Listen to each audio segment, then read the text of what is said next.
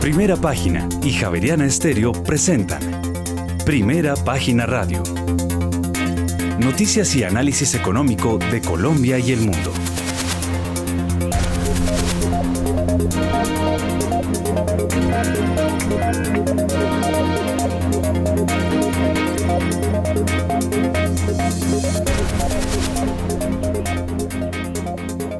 Días, son las 6 de la mañana y dos minutos. Bienvenidos a una nueva emisión de Primera Página Radio. Hoy iniciamos semanas lunes 24 de octubre del año 2022. Tendremos todas las noticias y el análisis económico de Bogotá, Colombia y el mundo hasta pasadas las 8 de la mañana. Bajo la dirección de Héctor Mario Rodríguez y Héctor Hernández, hoy presentamos. El ministro de Hacienda José Antonio Ocampo descarta acudir a la línea de crédito flexible del Fondo Monetario Internacional, esto para fondear las necesidades del gobierno. Confirma que se necesitan menos colocaciones de en 2023. Además, eh, no espera el ministro Ocampo que el monto de la reforma tributaria baje mucho con los cambios en impuestos para el sector minero energético. Descarta una reforma de 13 billones de pesos. Y por su parte, la subbancaria estaría de acuerdo con una intervención del Banco de la República a través de contratos forward. Así continúa la actual tendencia de depreciación del peso colombiano. Y por otra parte, las expectativas de inflación de los analistas para el cierre de este año subieron de 11,18 a 11,88% y las apuestas de tasa de cambio de 4.326 a 4.526. Así lo reveló la más reciente encuesta de opinión financiera que realiza mensualmente Fed Desarrollo y la BBC.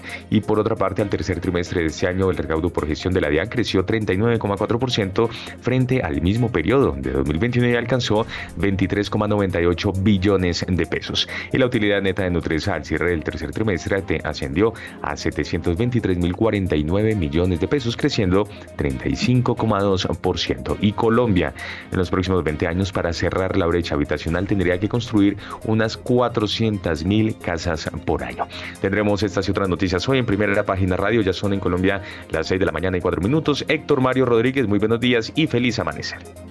Feliz amanecer, don Juan Sebastián Ortiz, oyentes de primera página Radio Javeriana Estéreo a esta hora, bueno, hace una horita, Wall Street en sus futuros pintaba rojo y ahora pinta verde. Era pinta oliva y ahora pinta verde fuerte. el Standard Poor's sube punto 43, el Dow Jones punto 31, el Nasdaq punto 10% y el Russell 2.22. Así que eh, pintan las cosas. El que no pinta bien es el petróleo, que baja, por ejemplo, el WTI baja 0.92, como les vamos a relatar a continuación. China hay que ponerle mucho cuidado el fortalecimiento del Partido Comunista Chino, especialmente de Xi Jinping. Y vio, no sé si la vio, pero eh, la famosa purga, ¿no? Sacaron al mano derecha del presidente del Partido Comunista, Xi Jinping, lo sacaron casi que a empellones.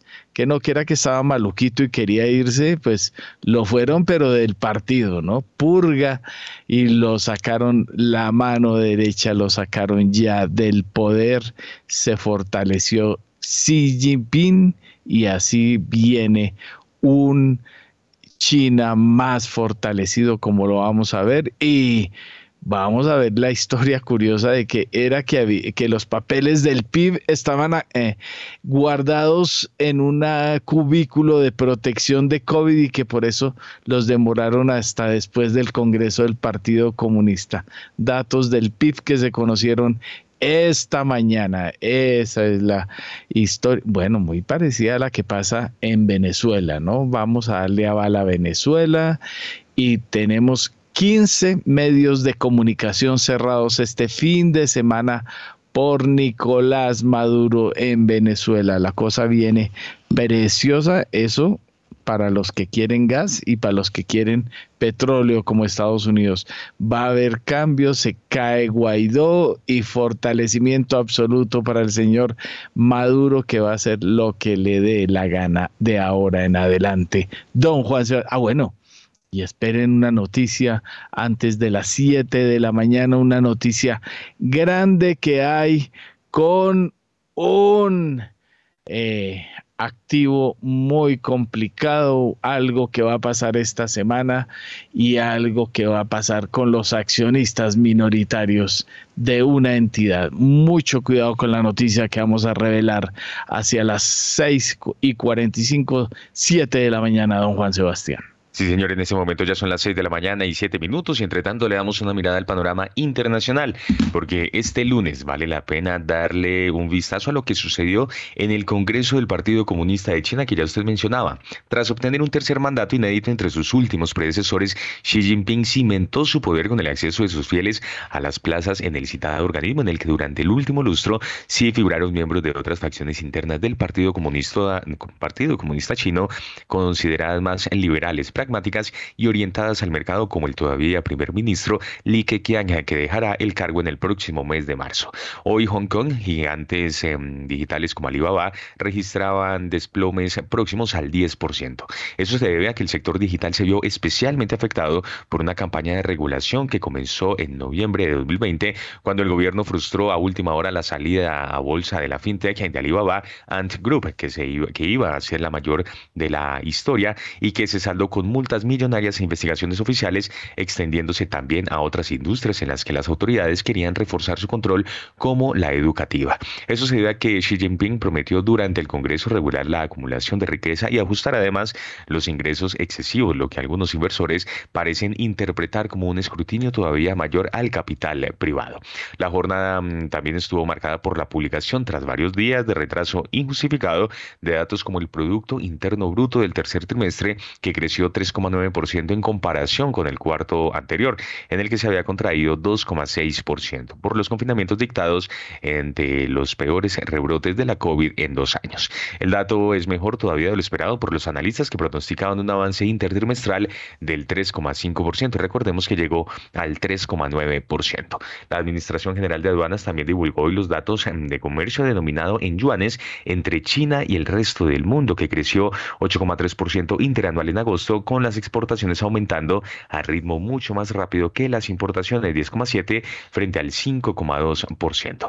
Aduanas em, debía haber publicado estas cifras el día 14, pero faltó a su cita sin explicación alguna, lo que disparó sospechas entre algunos comentaristas que no hicieron sino creer crecer mejor cuando la Oficina Nacional de Estadística también pospuso de forma abrupta y sorpresiva la divulgación del PIB del día fijado para hacerlo. Ahora se dice que el retraso se debió a que quienes debían firmar los documentos físicos para la publicación de los datos se hallaban aislados en la burbuja anti-COVID del vigésimo Congreso del Partido Comunista que recordemos finalizó este sábado. Bueno, 6 y 10 minutos de la mañana, es decir, eso es un reconocimiento absoluto de que el dato del PIB tiene que pasar primero por manos del eh, Congreso Comunista, del Congreso no, del Partido Comunista de China. Bueno, como es obvio, eso eso no le pongamos misterio al asunto. Así es allá. El dato se revela después de que pasa por el Partido Comunista y no antes. Así sucedió, así se esperó. Solo salió cuando terminó el Congreso. Seis y diez minutos de la mañana. Ya tenemos en línea nuestros analistas invitados. Vamos primero con Andrés Moreno Jaramillo, asesor financiero certificado por el autorregulador, vigilado por la superfinanciera, economista de la Universidad del Rosario con máster en banca, mercados financieros y gestión patrimonial. Andrés, bienvenido a Primera Página Radio. Buenos días, Héctor, a todos los analistas invitados, al equipo de Primera Página y por supuesto a todos los oyentes. Bueno, pues Andrés, el mundo hoy está más verdecito, ¿no? Excepto lo rojo, no les gustó a las mismas bolsas chinas lo que pasó con el PIB, pero eh, tenemos datos eh, eh, mejores eh, en Wall Street. Aquí veo todito en verde en los futuros, pero la incertidumbre del mundo sigue. Banco Central Europeo viene, viene, bueno, incertidumbre grave en el Reino Unido. ¿Cómo vería eh, Johnson de cruel la cosa que prefirió no subirse como primer ministro? Porque el asunto creo que le pasa cuenta de cobro a cualquiera. Así es, sigue la volatilidad. los futuros los hemos visto subiendo, cayendo. No hay una tendencia clara. Eh, obviamente vemos la bolsa de Hong Kong cayendo fuertemente el día de hoy. Eh, pues tuvo una variación abrupta, pues digamos, en, en, en, la mañana. Eh, y esto no va a parar. esta semana, como decías, tasas de interés del Banco Central Europeo y en 10 días la Fed otra vez subiendo tasas y Colombia subiendo tasas también. Entonces, lo que viene es una cantidad de noticias y eventos ahorita para el cierre de octubre y la primera semana de noviembre impresionante que va a seguir generando incertidumbre. Esta semana adicionalmente tenemos el GDP de Estados Unidos el jueves. Entonces, pues sí, va, a seguir bastante volátil, eh, van a haber cambios de tendencias, no es definitivo. Eh, aquí lo analizaremos todo. Mil gracias, don Andrés. También tenemos eh, a las 6 y 13 minutos de la mañana Camilo Ramírez Vaquero, abogado y especialista en Derecho Tributario de la Universidad del Rosario.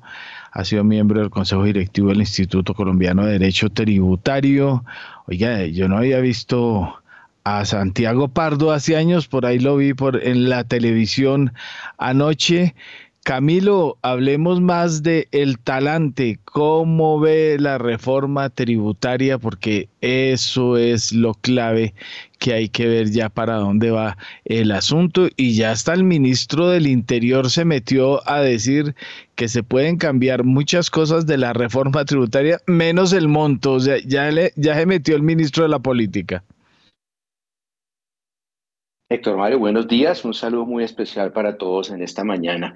Héctor, pues es que definitivamente este tema de la reforma tributaria, digamos que es uno de esos ejemplos muy claros de lo que es el manejo de la política en este gobierno, en donde digamos que hay dos características que son bastante notorias. La primera es efectivamente que hay una eh, profunda incidencia del Ejecutivo en el Congreso eh, el Congreso, pues evidentemente sabemos desde que arrancó el gobierno Petro, tiene unas mayorías cómodas para teóricamente usar una planadora para la aprobación de proyectos que sean de iniciativa gubernamental, pero el Congreso ha tenido, digamos, una, un papel bastante importante en ser un filtro de todas estas propuestas en el tema tributario, ha abierto las puertas de una manera muy generosa a la opinión pública, a los gremios, a todos los diferentes... Eh, estamentos de la economía para que opinen y participen en el tema. Y pues evidentemente de ahí se ha generado una gran cantidad de, de propuestas que finalmente pues están resultando en, una, en unas ponencias que pues finalmente a donde tienden a, a, llegar finalmente es a que va a haber una, eh, un sacrificio bastante fuerte de ciertos sectores en particular que son digamos, trascendentales para la economía colombiana. El segundo elemento, pues repito, de, la, de las características del manejo político de este gobierno es precisamente la evidente falta de comunicación dentro de los diferentes ministerios.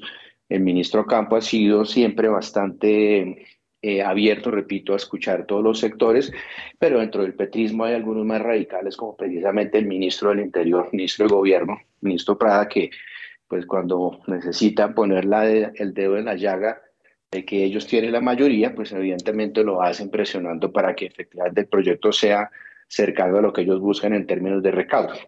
Pero en este momento, finalmente creo que tenemos claro que los temas que eran de mayor preocupación para la opinión pública relacionados, por ejemplo, con los temas de ganancias ocasionales, el tema de dividendos, ya están saldados, y el único que finalmente parece ser el que genera ruido y no ha sido resuelto finalmente es el de la tributación para las empresas extractivas en el sector de hidrocarburos, que sabemos este gobierno está buscando pegarles bastante fuerte, primero con la iniciativa de crear un impuesto sobre las exportaciones que iba directamente sobre el valor de los ingresos por las exportaciones después de que el precio internacional superara ciertos topes, ese, ese impuesto inicialmente generaba pues obviamente un recaudo bastante importante, pero también un sacrificio muy importante para las empresas.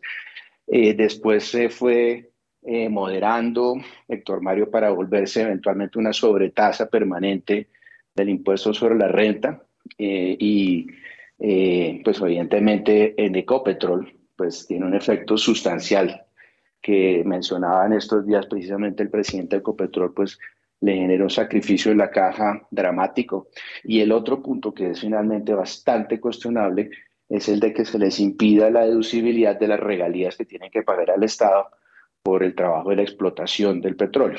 Entonces, ese tema probablemente, por la significación que tiene el recaudo al final del día, es el que va a generar mayor ruido en los últimos días y en el que esperamos, pues obviamente haya un consenso que permita, primero, que efectivamente no se acabe la industria petrolera en Colombia, eh, y segundo, que el recaudo pues se mantenga, sin duda alguna, en los términos que quiere el gobierno nacional, eh, pero pues repito, tratando de que se concilien esos dos intereses que son sustanciales para el momento económico que estamos palideciendo en, este, en esta coyuntura en la que después de las eh, diferentes opiniones que había en el interior del gobierno sobre el futuro de la industria petrolera, un golpe como este en el tema de tributación sería también dramático para lo que podría ser el futuro de esa industria en este país. Muy amable. Don Camilo, 6 y 18 minutos de la mañana también ya está con nosotros Diego Rodríguez, el CEO de Voz Capital, es administrador de empresas del Rosario con especialización en finanzas de Uniandes,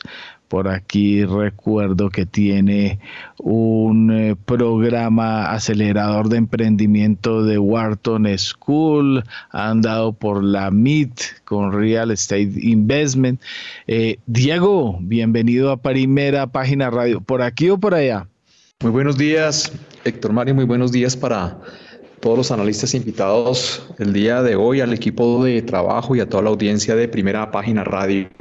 Sí, Héctor, estamos aquí en, en Colombia arrancando esta semana que empieza muy agitada por el por todo el tema, por un lado político a nivel internacional, como bien lo referenciaron toda la parte de China, esa consolidación ya para el tercer mandato eh, eh, en China seguido por ya por un mandato nuevo por cinco años donde pues básicamente el mercado muestra algunas preocupaciones eh, con relación hacia una mayor utilización del Estado en contra de las prácticas privadas. Esto está haciendo que empresas muy importantes de la parte de tecnología como Alibaba pues caigan por debajo de su precio del IPO en el 2014. Para los oyentes, Alibaba era pues una compañía que alcanzó a tener un precio máximo de 317 dólares en su ADR en los Estados Unidos. Hoy en día cotiza 63 dólares. Es una caída, digamos, sustancial, pues bien importante.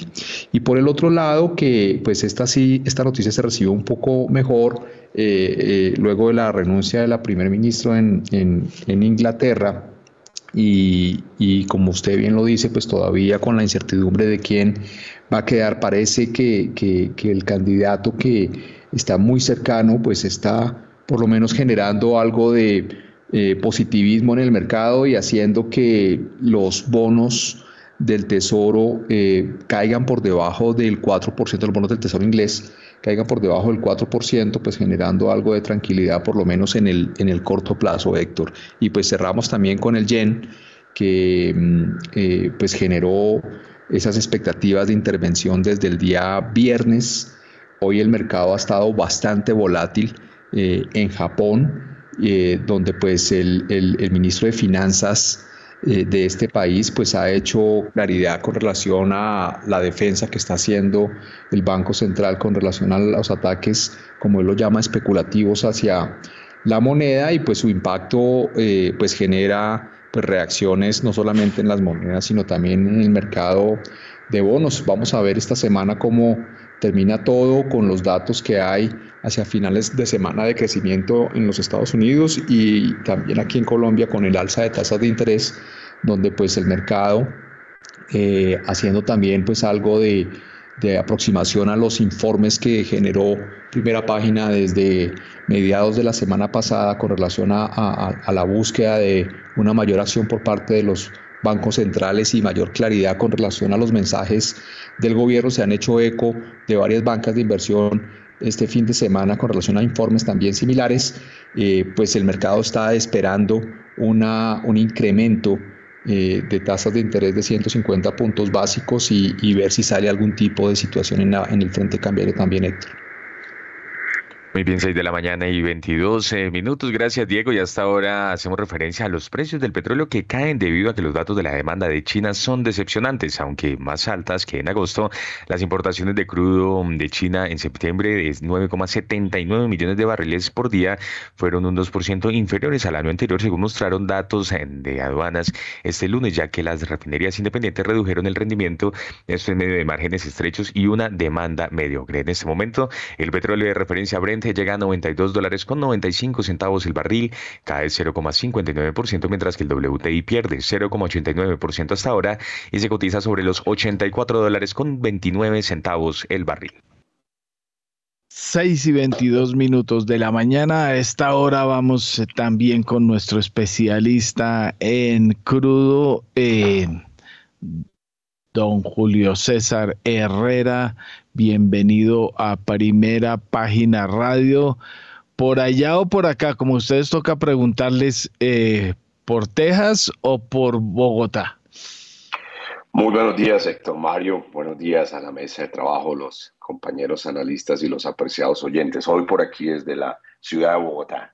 Ah, bueno, el frío, el frío rolo y después de estos aguaceros tan lindos del fin de semana con rayos y centellas y, con Millonarios perdiendo, ganó todo el año y al final perdió todos los partidos. Bueno, qué belleza. El, ¿Cómo era que Santa Fe va encima? No, esto es terrible. Bueno, no hay como el Barcelona. Ah, no había como el Barcelona. Bueno. 6 y 23 minutos, don Julio César. Eh, por fin se divulgaron los datos del PIB chino, la aduana también sacó sus datos de comercio. Eh, gustaron mucho por allá, pero por acá gustaron poquito. Eh, el asunto es que se cree que la demanda por estos datos mostró algunos problemas, COVID, otros asuntos. Cuénteme cómo ve el petróleo. Pues Héctor, eh, estamos viendo el petróleo que está batallando por estar dentro de ese franja de los 90 y los 100 dólares por barril. Hablo de la calidad Brent. Y, tendiendo más a estar en esa parte eh, al lado izquierdo de la franja occidental que llamaríamos cerca de los 90 dólares por barril. Y uno se pregunta, bueno, ¿qué es lo que hace que en un mundo tan convulsionado como el que tenemos el día de hoy, en un mundo donde hay muchos temores y tenemos, digamos, una visión caótica de las economías, el petróleo no esté más abajo de un 80, podría estar más eh, económico eh, el comprarlo o porque no está más alto. Y hay varias cosas que responden hoy lunes a esa inquietud. La primera de ellas es por qué tenemos un crudo que pues está en esos 90, 92, está bajando totalmente de acuerdo y es que aún tenemos una demanda sostenida. Sí hay preocupaciones eh, como las que reportó China, un reporte del tercer trimestre económico que trae unas señales un poco confusas porque hay recuperación, pero a la vez es sentimiento de que el crecimiento de China se puede ver comprometido en el largo plazo, que es el importador número uno del mundo. Hay un aspecto adicional que lleva a eso y es que los inventarios aún ah, están a un nivel muy bajo, los inventarios de crudo y petróleo en los Estados Unidos y otras partes. Eh, inventarios bajos son señales muy claras de que no va a haber un exceso cercano de petróleo. Luego, eso fortalece ese 90 o más en precios del petróleo. Hay que ver también que a pesar del conflicto Rusia y Ucrania, eh, Rusia sigue suministrando crudo. No hay que confundirnos que los recortes que Rusia está haciendo son en gas, pero su ingreso fiscal está siendo asegurado a través de la venta de petróleo. Mientras Putin siga colocando petróleo en el mercado, así sea un descuento, porque ha tenido que vender descuento por las sanciones, pues eso asegura el mercado y el mercado no se va a descolgar por debajo de unos, unos 90 dólares por barril en caso de una escasez, porque Rusia tiene que vender para poder sostener y financiar su guerra. También hay aspectos como las preocupaciones de la recesión económica es lo que hace que un Bren esté hoy en 92, 93 y no cerca al 100 o excediéndolo como ocurrió a principios de año. Esa preocupación es válida, es vigente y se sigue desarrollando. Y el dólar está muy fuerte, tenemos inflación y altas tasas de interés que esas presionan hacia el lado izquierdo, digámoslo, de eh, eh, ese, eh, digámoslo, espectro de los precios del petróleo. ¿Qué ¿Qué nos puede llevar a seguir y vamos a tener volatilidad, a inclinarnos cercanos hacia a un 100?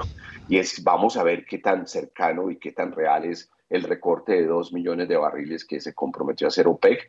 Creemos que va a ser 1 en vez de 1.1 millones de barriles al día. Eh, y si se hace realidad o no, porque no todos los países de OPEC tienen esa capacidad. Eh, tienen preocupación de que no hay suficiente crudo y que vamos a entrar muy pronto en una eh, posición donde eh, la oferta eh, pues es, no va a poder suplir la demanda y eso llevaría unos precios altos. El invierno es otro tema importante, la geopolítica y el hecho de que aún pues no han dado las inversiones para tener un exceso de crudo van a hacer que probablemente a fin de este invierno nosotros no tengamos el suficiente crudo para colocar en el, mar, en el mercado. Aspectos para colocar mucha atención esta semana. Hay un summit, el, business el summit business que hace Arabia Saudita. Allá está yendo todo el mundo esta semana, es donde Arabia Saudita presenta su plan económico.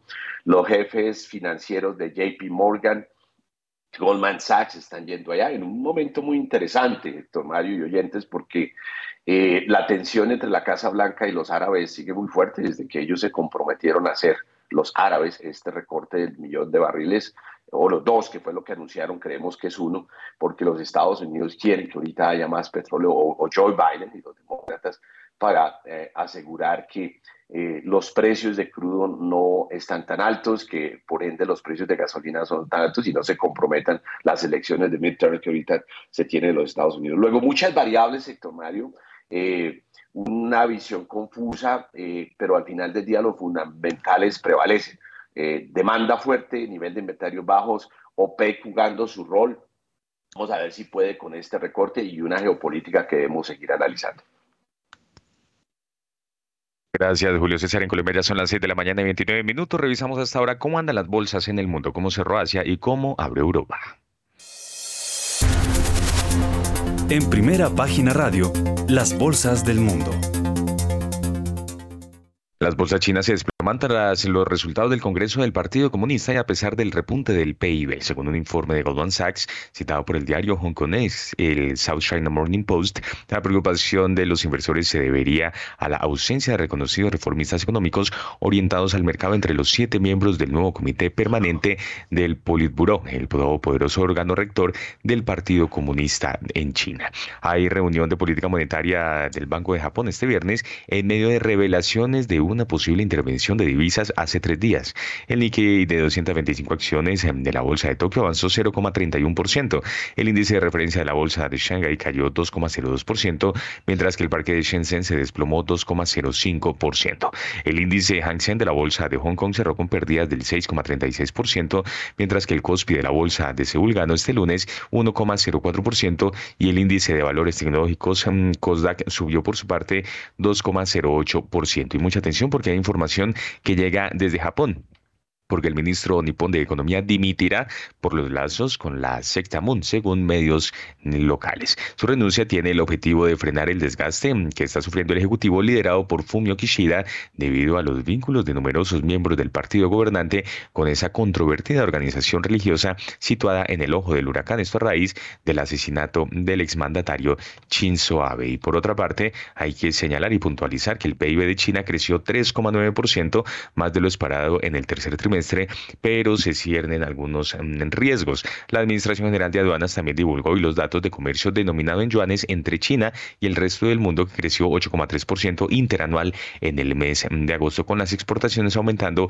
a ritmo mucho más rápido que las importaciones, 10,7 frente al 5,2%. Reiteramos entonces, Producto Interno Bruto, el crecimiento de la economía de China creció 3,9% más de lo esperado en el tercer trimestre de este año. Y nos vamos hasta ahora para Europa porque sus principales bolsas retoman las alzas a la espera de la Fed y del Banco Central Europeo. Sin embargo, el arranque, eh, al arranque mejor el índice británico FTSE 100 caía y la libra subía tras conocerse, tras conocerse que Boris Johnson se ha retirado de la contienda para convertirse en el primer ministro del Reino Unido, lo que probablemente allane el camino para que Richie Sunak se convierta en el nuevo líder del país. La avalancha de resultados empresariales en España o la situación política en el Reino Unido también marcarán la semana bursátil. La bolsa española sube con fuerza en los primeros compases de este lunes y se anota 1,31% en un inicio de semana a la espera de la reunión del próximo jueves del Banco Central Europeo. Además de la bolsa española, en el resto de las plazas europeas también se imponen las subidas. Milán suma 1,31%, París 1,15%, eh, el DAX de Frankfurt subía 1,12% y el FTSE 100 de Londres mantenía esta tendencia y se recuperaba 0,47%. Y es que más que compleja ha sido la campaña interna de los conservadores para designar un nuevo ministro en el Reino, un nuevo primer ministro mejor en el Reino Unido. Este es un informe de Radio Francia Internacional. La campaña interna de los conservadores británicos para designar al nuevo primer ministro ha sido meteórica. Cuando aún no se ha cerrado el plazo para la inscripción de los candidatos a la sucesión de Liz Truss, todo apunta que será Rishi Sunak el nuevo jefe de gobierno. Su camino hacia Downing Street se despejó anoche cuando el que podía ser su principal rival, el ex premier Boris Johnson, renunció a presentar su candidatura ante la desconfianza e incluso hostilidad de buena parte de los diputados conservadores. Además, Sunak es el único candidato que cuenta con al menos 100 apoyos necesarios, muy por delante de la otra candidata, la ministra de Relaciones con el Parlamento, Penny Mordaunt. Pero, ¿quién es Rishi Sunak, el hombre que ha logrado seducir a la plana mayor de los Tories? Su retrato con María Carolina Piña. A sus 42 años, Rishi Sunak sería el primer dirigente surgido de una minoría étnica en gobernar en el Reino Unido. Nació en Southampton en el seno de una familia de origen indio que emigró al país en los años 60, familia de inmigrantes y muy pudiente que lo envió a las mejores escuelas, Winchester College y luego la Universidad de Oxford, donde Rishi Sunak estudió filosofía, política y economía. Más tarde obtuvo un máster en la prestigiosa Universidad de Stanford. El currículum político de Sunak también está bien provisto. Ha sido diputado, secretario de Estado en el Parlamento, secretario del Tesoro y ministro de Hacienda. Partidario del Brexit, ganó popularidad distribuyendo miles de libras esterlinas en ayudas públicas durante la pandemia por el COVID. Sin embargo, su fortuna personal, amasada en el mundo de las finanzas y por el lado de su esposa, hija de un multimillonario indio, crea malestar entre los británicos que hoy deben apretarse el cinturón frente a la inflación. Sunak seduce con sus ideas de ortodoxia presupuestaria en momentos en los que el Reino Unido atraviesa una fuerte crisis económica y social ligada al Brexit y agravada por el plan económico ultraliberal de su predecesora Liz Truss. Mil gracias, don Juan Sebastián. Seis y treinta y cuatro minutos de la mañana. A esta hora ya también está con nosotros Juan Pablo Espinosa Arango, el director de investigaciones económicas sectoriales y de mercado del grupo Bancolombia, vinculado a, Bancolombia desde 2003, eh, tiene maestría en economía financiera de la Universidad de Oxford y estudios de pregrado en finanzas y relaciones internacionales del externado. Juan Pablo, como siempre, bienvenido a Primera Página Radio. Hola, Héctor Mario. Eh, un saludo muy especial para usted, Juan Sebastián, los colegas que me acompañan hoy y, por supuesto, para toda la audiencia, un saludo muy especial. Muchas gracias, Juan Pablo. Bueno, como, como ve, el menú es bastante amplio. Hay de todo, como en botica, volatilidad en todas las esquinas. ¿Cómo ve el asunto del mundo a esta hora, Juan Pablo? Pues bueno, Héctor Mario, yo creo que usted tiene toda la razón. El mundo tiene muchos eh, focos de atención distintos en estos momentos y, y me parece que, que, están pasando una serie de acontecimientos que lo hemos visto en las últimas jornadas y, y, y en la manera en cómo se han venido comportando los mercados nos terminan afectando de una manera prácticamente directa y yo diría que hoy por hoy la saga política en el, en el Reino Unido pues ocupa un, lugar muy especial teniendo en cuenta ese, eh, digamos, momento de crisis que han vivido los mercados eh, del Reino Unido eh, luego, de, luego de todo lo que pasó con el pues ya muy efímero gobierno de Listros y cómo se configura una nueva, digamos, arreglo político dentro del partido de gobierno para, para encontrar eh, pues un timonel que le pueda dar eh, un, un, ancla a ese país luego de, ese intento fallido de reforma fiscal. Por otro lado, también me parece muy importante y, destaco ese, ese dato que nos dio ahorita Juan Sebastián del PIB de China, pues porque China eh, también es importante en las noticias en cuanto a la, digamos, confirmación de un nuevo periodo de, del mandatario Xi Jinping, rompiendo de alguna manera con la, con la tendencia, con la regla tal vez implícita que había en ese país de, de tener pues gobernantes que tuvieran máximo dos periodos consecutivos en el gobierno de cinco años.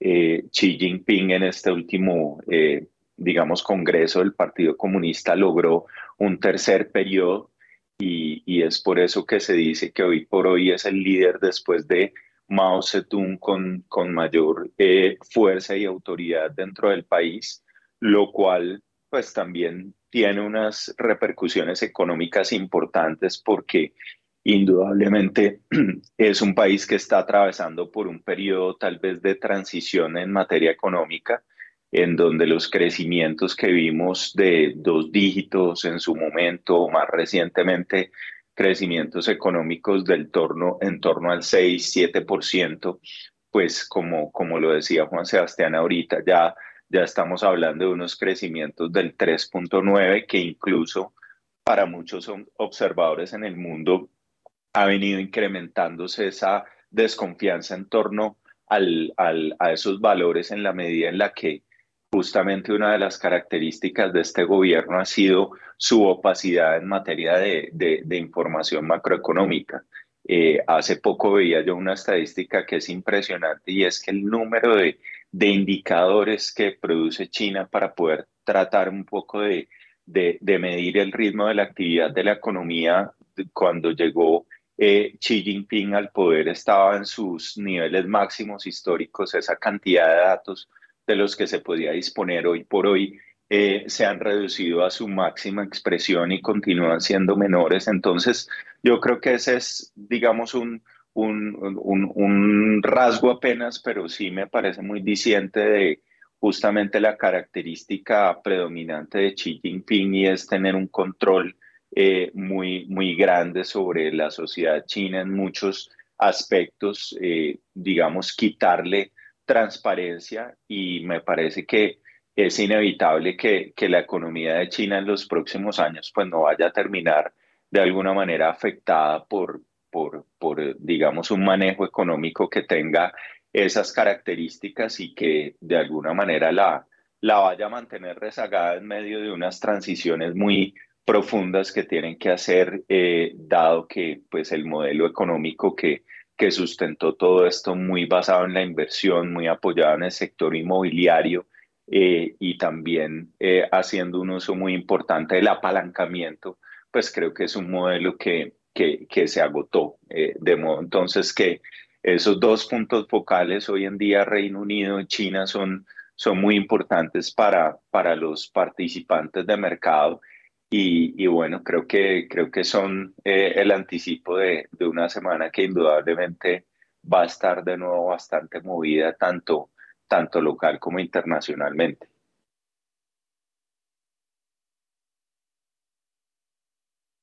Gracias, Juan Pablo. 6 de la mañana y 40 minutos. Vamos a revisar cómo andan los mercados en la región.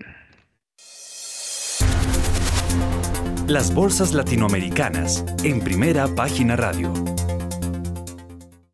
La perspectiva de que la Reserva Federal pudiera hacer un incremento en menor medida para la reunión de diciembre alentó los repuntes en la sesión de este viernes dentro de los mercados. Dentro de los principales índices de Wall Street, el industrial Dow Jones encabezó las ganancias con 2,47%, seguido del Standard Poor's 500 que avanzó 2,37% y un 2,31% más para el tecnológico Nasdaq 100. En la región, el índice Standard Poor's Merval de la Bolsa de Comercio de Buenos Aires cerró con una subida del 2,06%. El índice Ibovespa de la Bolsa de Valores de Sao Paulo avanzó 2,35%. Además, el índice de precios y cotizaciones de la Bolsa Mexicana de Valores terminó con un avance del 1,74%. En Colombia, el índice MSCI Colcap de la BBC ganó 0,74%. El índice IPSA de la Bolsa de Santiago de Chile subió por su parte 0,16% y antes de revisar cómo andan las referencias, hay que señalar que el índice general de la Bolsa de Valores de Lima aumentó 1,57%, 6 de la mañana y 41 minutos. En primera página radio, las claves de la jornada.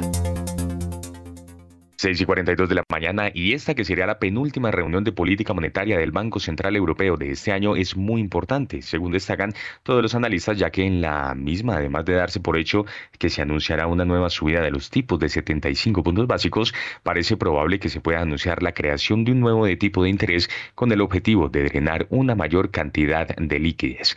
La reunión del Banco Central Europeo se celebra en un momento en el que se acaba de conocer que la tasa de inflación interanual de la eurozona aumentó en ocho décimas en septiembre, impulsada por la subida de los precios de la, energía y se situó en el 9,9% de acuerdo con los datos confirmados el pasado miércoles por el Eurostat. El, este martes se publicará la encuesta IFO de octubre en, eh, en Alemania, proyectando el consenso de los analistas un descenso del índice de confianza de 1,1 puntos hasta 83,2 ante el deterioro tanto de la percepción actual como de las expectativas. En Estados Unidos la atención de los inversores se situará en el dato avanzado del PIB en el tercer trimestre y también, al igual que en la eurozona, en la lectura preliminar de los PMI de octubre y en la evolución de la confianza del consumidor. Además, en la región de Asia-Pacífico, la atención se centrará en la reunión de los tipos de interés del Banco Central de Japón y en la tasa de desempleo. Asimismo, podrán publicarse los datos de China de la balanza comercial y las ventas minoristas de septiembre tras ser pospuestas sin fecha durante esta semana.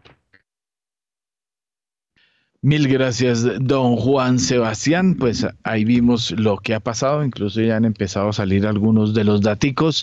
Em, don Andrés Moreno Jaramillo, eh, actualización de lo que ha oído y como les decimos, prepárense, la voy a correr un poquito más, pero prepárense que hay noticia grande con una empresa que eh, moverá eh, esta semana algún activo y hay alguna cosa bastante complicada por parte de los accionistas minoritarios.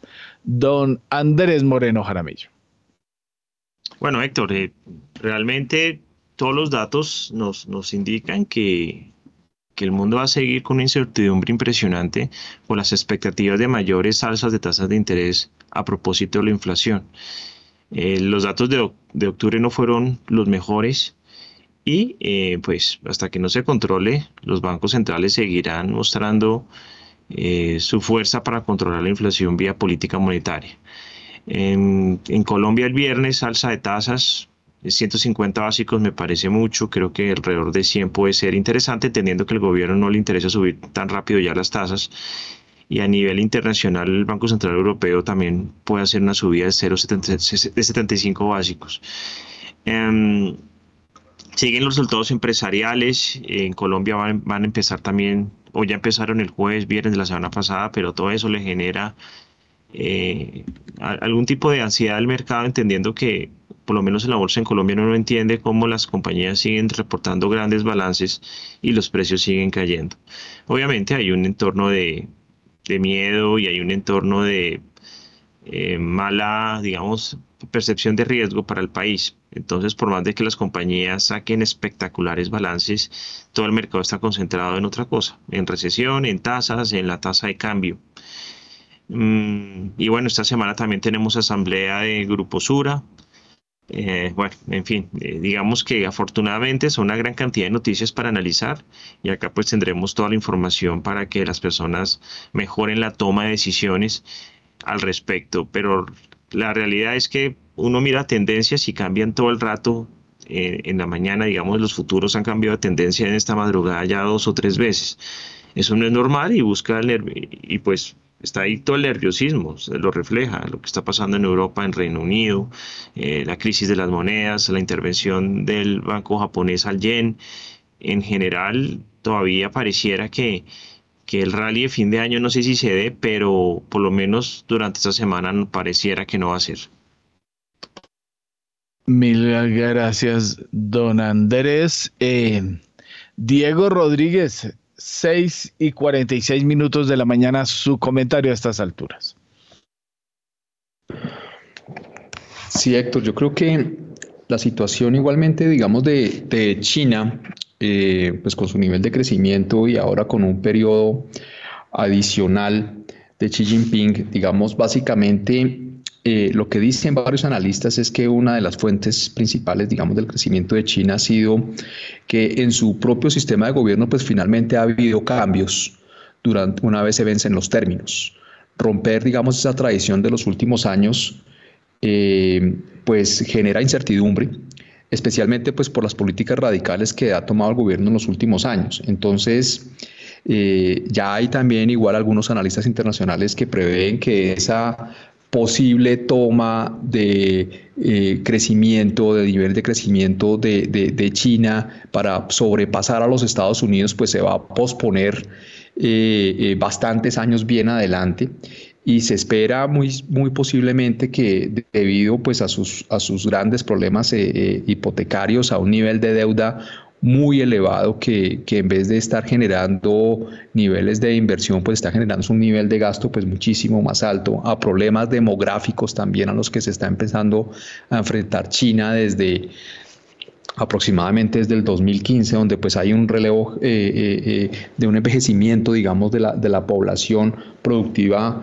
muy importante y, y, pues las medidas de corto plazo como las del COVID, pues están afectando y tener un crecimiento por debajo de lo que está esperando el gobierno del 5% parece que va a ser el escenario base en China para los próximos años, pues con su efecto global que, implica esta situación. El mundo básicamente, pues ojalá salga una, un, nuevo eh, país que ayude a jalonar pues la economía mundial teniendo en cuenta por los problemas que se están enfrentando y pues ahí hay varios candidatos, Héctor, uno que, que, sale, sin embargo, pues no, no, no, es tan fácil reemplazar pues esos crecimientos tan fuertes que vimos de, de China y este es por el lado de India. Y lo otro es como bien lo decía Julio César, que hay que estar muy atento a, a, todo lo que va a pasar en Arabia, porque pues en todo este escenario global tan complicado, estos países del Medio Oriente pues han salido beneficiados precisamente por este boom de, los precios de la energía y, sus necesidades de diversificación debido también a los inconvenientes pues, de orden político que se han pues, eh, profundizado las últimas semanas entre Estados Unidos y, Arabia. Entonces, eh, vamos a ver con qué se empieza el mundo a mover para tratar de si se puede llamar, de buscar un candidato que ayude a generar crecimiento, porque pues China se nos va a, pagar de esos crecimientos que teníamos del 10% en las épocas doradas de los BRICS eh, y parece pues que va eh, por un poco más de tiempo teniendo crecimientos por debajo del 5%, Héctor. Mil gracias, don Juan Sebastián. Bueno, eh, Julio César, uno puede declarar, como pasó la, semana pasada, que, como usted dijo, muy importante lo que va a pasar en Arabia Saudita, pero fracasó el aviso de Biden, además del aviso no, la decisión. Creo que volvió, creo que tampoco, no, estoy, estoy hablando de supuestos que ya sucedieron. Lo cierto es que decidió eh, liberar reservas y tampoco eso le hizo mella o puede que la caída de hoy tenga que ver eso y no con lo de China. Héctor Mario, eh, los esfuerzos de la Casa Blanca de manejar las percepciones eh, geopolíticas, pero sobre todo al consumidor local, que tengan credibilidad en las políticas del gobierno, pues no tiene límite. Si la liberación se anunció, va a tomar efecto. Lo que le ha logrado hacer es sostener el crecimiento del precio de la gasolina domésticamente, porque esas reservas estratégicas se están utilizando para eh, darle suministro de crudo a varias refinerías que tomen en su dieta y produzcan pues mucha más gasolina y diésel. El precio del diésel ahorita tiene un apretón grande, está tendiendo a, al alza, pero eso es lo que logró dejar en muchos estados 3 dólares, 3 dólares 10 por galón de gasolina. Ese es el impacto que tiene. Globalmente, tiene toda la razón Héctor Mario, esto no adicionó ni sustrajo, pero la tensión política sí existe ahí. Yo creo que, Héctor, también hay que mencionar, y creo que Sergio eh, lo decía hace, unos minutos, el tema de China. Eh, los analistas, varios analistas, creemos que China no va a poder tomar el liderazgo y retomar y quitar de los Estados Unidos el liderazgo actual que tiene. Uno, por energía, la capacidad productora que tiene los Estados Unidos y que va a incrementar, la cual China no lo tiene, depende mucho en importaciones. Dos, la amistad de China con Rusia que le va a pasar y le está pasando una cuenta de cobro bastante alta. No es bueno que a China no le vaya bien, pero tampoco es tan bueno para el mundo que China tome el control y poderío. Tres, Estados Unidos se levantó.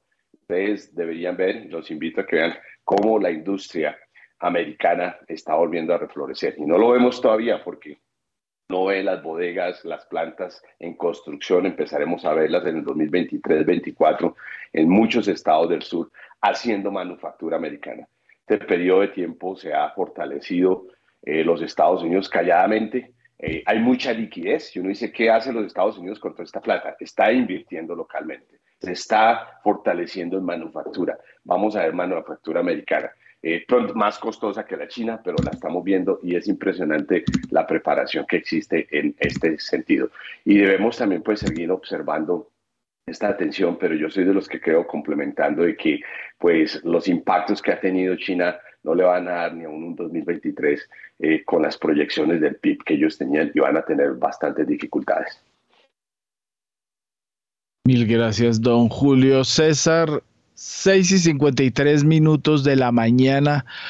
Don Juan Pablo Espinosa, director de investigaciones económicas sectoriales y de mercado de Bancolombia. Oiga, lo va a meter en otras Honduras, ya oímos esta mañana. China, eh, em, que no, que, se, que no había quien le diera el visto bueno al datico y que lo tenían guardado en un cuarto anti-COVID y que faltaba una firma. Bueno, lo demoraron hasta que terminó el Congreso. Luego la purga, ¿no? Ya vio cómo sacaron al, al vicepresidente del Partido Comunista Chino y hubo purga ya. Eh, lo voy a sacar de ese mundo que fue el que dominó el fin de semana.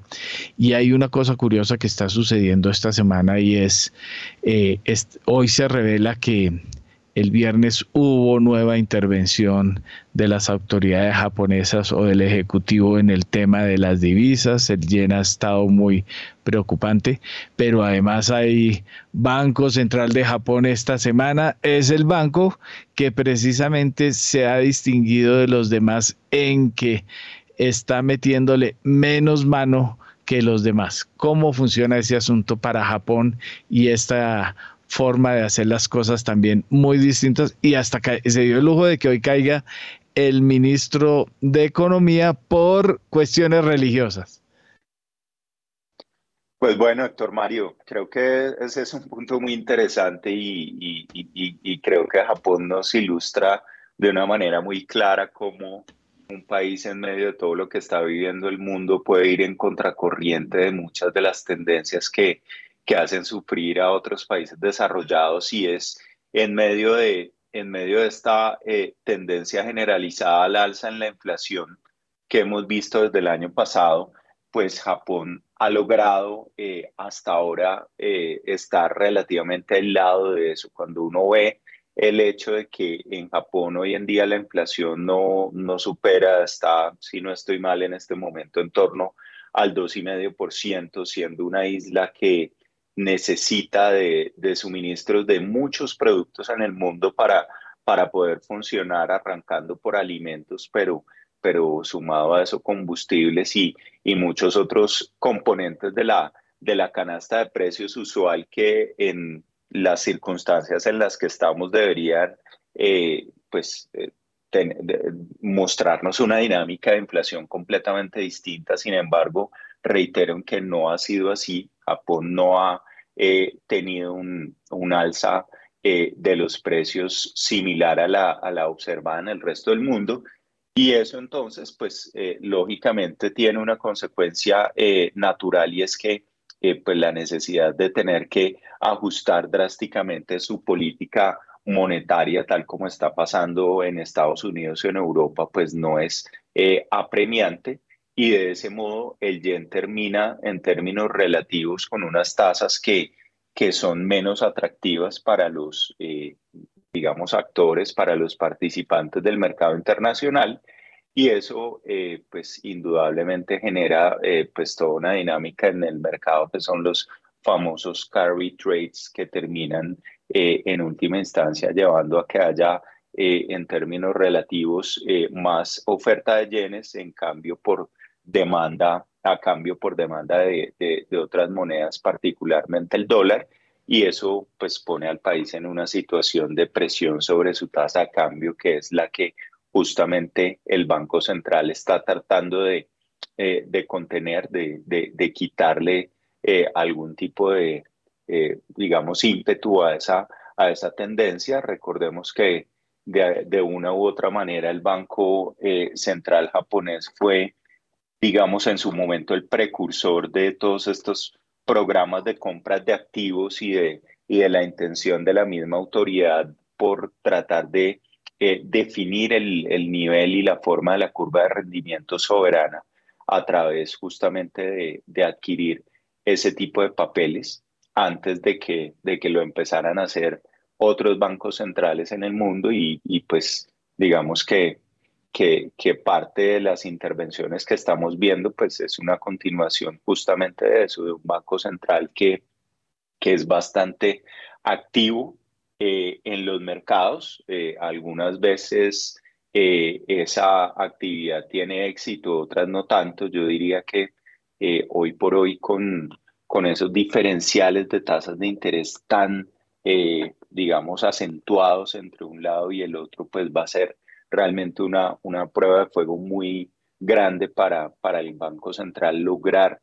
de alguna manera estabilizar la cotización del yen porque pues digamos que, que, es muy claro, como, como lo decía Andrés hace un momento, que, que, la tendencia en, en muchas partes del mundo va a ser hacia subida de tasas y si Japón no sigue ese ritmo, pues será inevitable que, que la misma acción de los participantes de mercado pues siga induciendo esa, esa presión devaluacionista sobre su moneda. Gracias, Juan Pablo. En este momento ya son las 6 de la mañana y 59 minutos antes de hacer la conexión de las 7. Sí, señor. Deme un segundo. Eh, sí, es que no alcancé a hacer el clic aquí debido. Eh, gracias a Juan Pablo. Sí, deme un segundo antes de que se me huele eh, Julio César Herrera voy a darle un dato de una noticia que se produce en, esta mañana en eh, Ecopetrol y vamos, hacemos la conexión y que él regrese de inmediato y nos haga el comentario.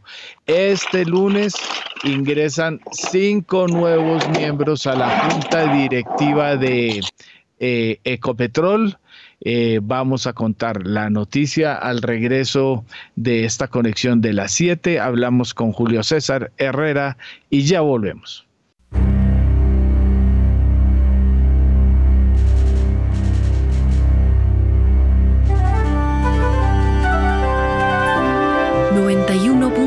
.9 Javeriana Estéreo, Bogotá. HJKZ. 45 años sin fronteras.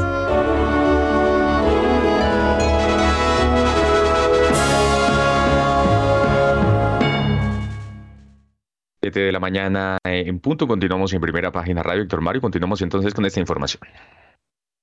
Mil gracias, don Juan Sebastián. Bueno, pues eh, la noticia es que hay asamblea 8 de la, bueno, yo creí que era la 9, es 8 de la mañana, asamblea extraordinaria de Ecopetrol. Eh, el nuevo, eh, pues el nuevo no, el accionista mayoritario hace cumplir sus calidades y sale don Luigi Echeverry, van a salir otros miembros también de la Junta y van a entrar nuevos. La propuesta eh, de hoy es Gonzalo Hernández Jiménez, Mónica de Grave, Gabriel Mauricio Cabrera Galvis, Saúl Catán, Luis Santiago Perdomo, Sergio Restrepo, Esteban Piedraíta, Sandra Ospina y Carlos Gustavo Cano Sanz, que fue ratificado como el eh, representante de los accionistas minoritarios, esencialmente los fondos de pensiones. Don Julio César Herrera, eh, ya por fin se hace eh, la sacudida, ¿no? La sacudida porque le dejaron muy montado el asunto y de aquí después de esta sacudida viene la sacudida de Isa. Entonces llegarán Mónica de Greif, Gonzalo Hernández, Saúl Catán, Mauricio Cabrera y Sandra Ospina. ¿Se nos voló? Ah, no, ya, ya por ahí lo a hacer clic. Venga, a ver, se me fue.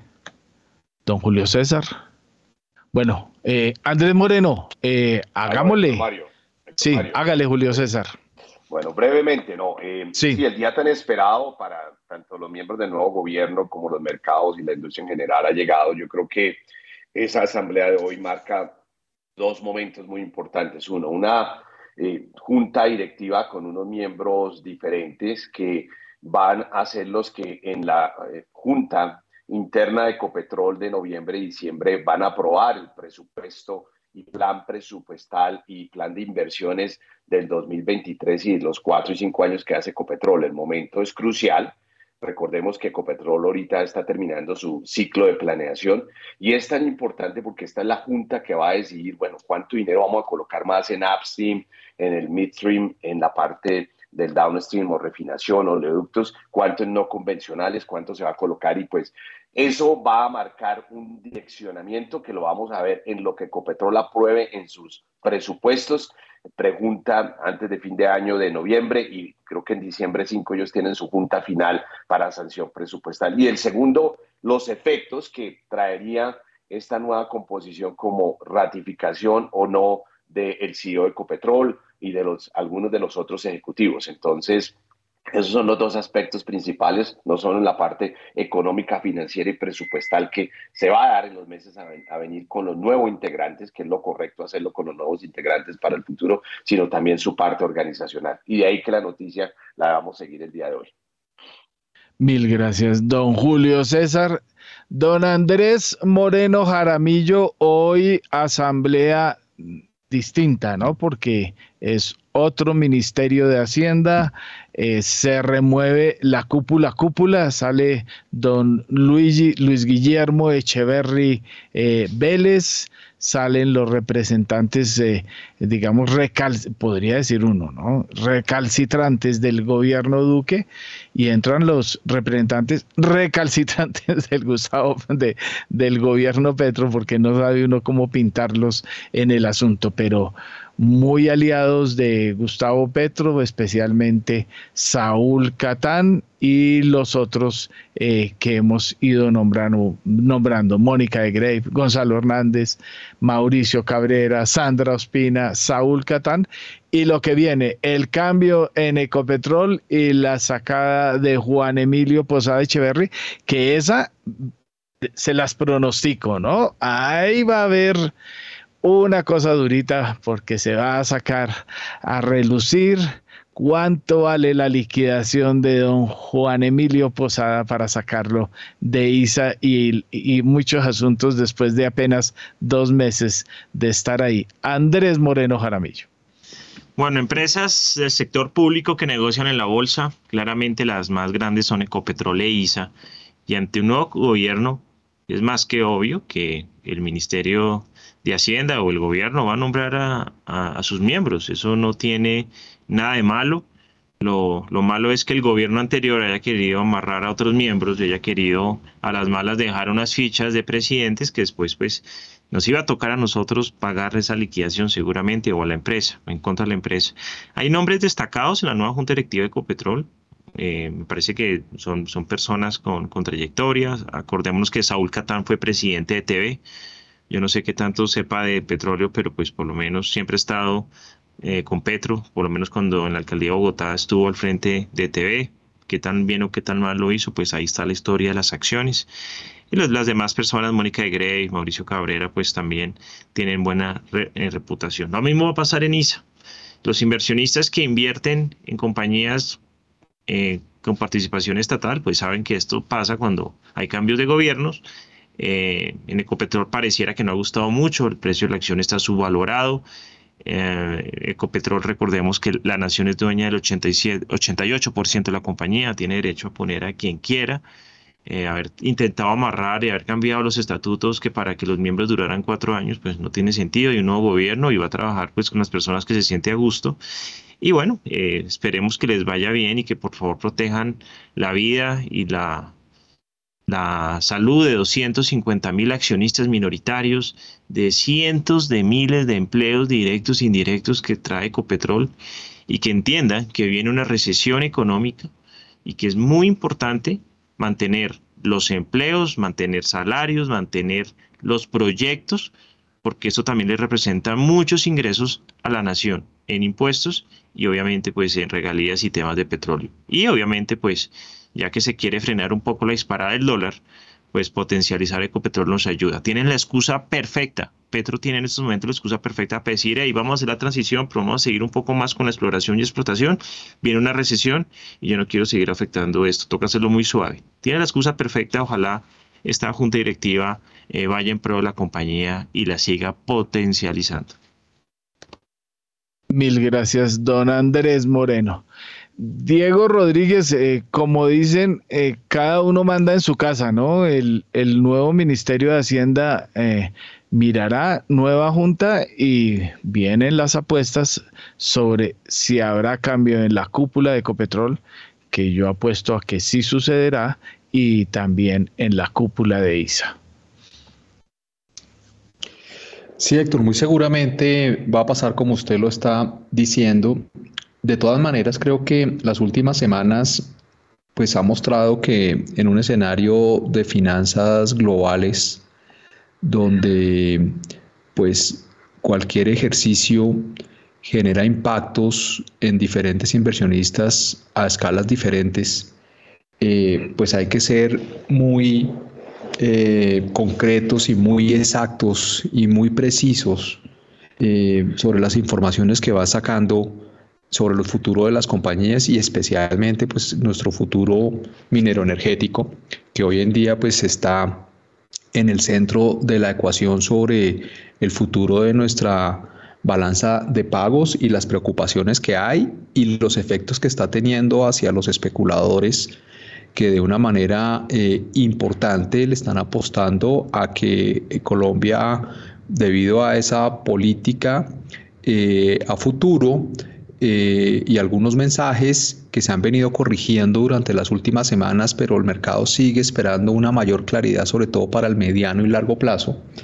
em, pues está afectando definitivamente nuestro, nuestro tipo de cambio, el valor de empresas tan importantes como Ecopetrol y especialmente todo lo que tiene que ver con el tipo de cambio, Héctor, pues genera también ya impactos en la renta fija local y genera también preocupaciones porque en la medida que estos precios continúen subiendo, pues la situación se puede escalar de una manera pues bastante preocupante hacia no solamente los precios de la renta fija que active posibilidades de toma de pérdidas de jugadores más importantes e inclusive de jugadores locales que están sobreexpuestos en la deuda pública local y que nos lleve hacia crisis de deuda y crisis muchísimo más profundas. Entonces, eh, esto que está sucediendo con el tipo de cambio, los mensajes y la necesidad de dar claridad con relación a nuestros futuro eh, minero energético es de sumo cuidado. Nos estamos enfrentando en una situación en la que es muy compleja a nivel global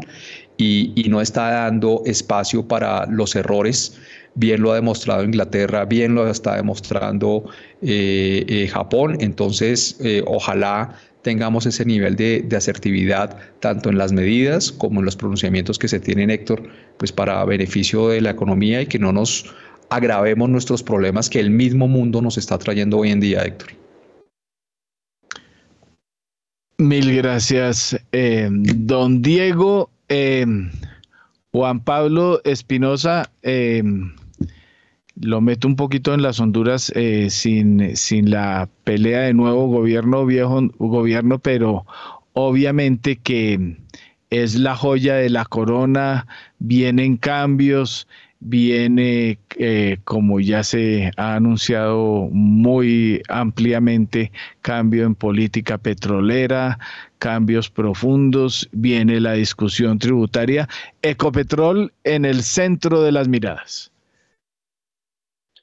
Héctor Mario, yo tal vez eh, concuerdo con la, la, mayoría de los comentarios que acaban de hacer mis colegas. Creo que, creo que todos muy acertados y dentro de la, digamos, capacidad o posibilidad más bien que tiene cualquier administración nueva de, de poder, eh, digamos, definir sus, sus fichas dentro de, dentro de la compañía y, hacer estos cambios en, en junta que son perfectamente razonables.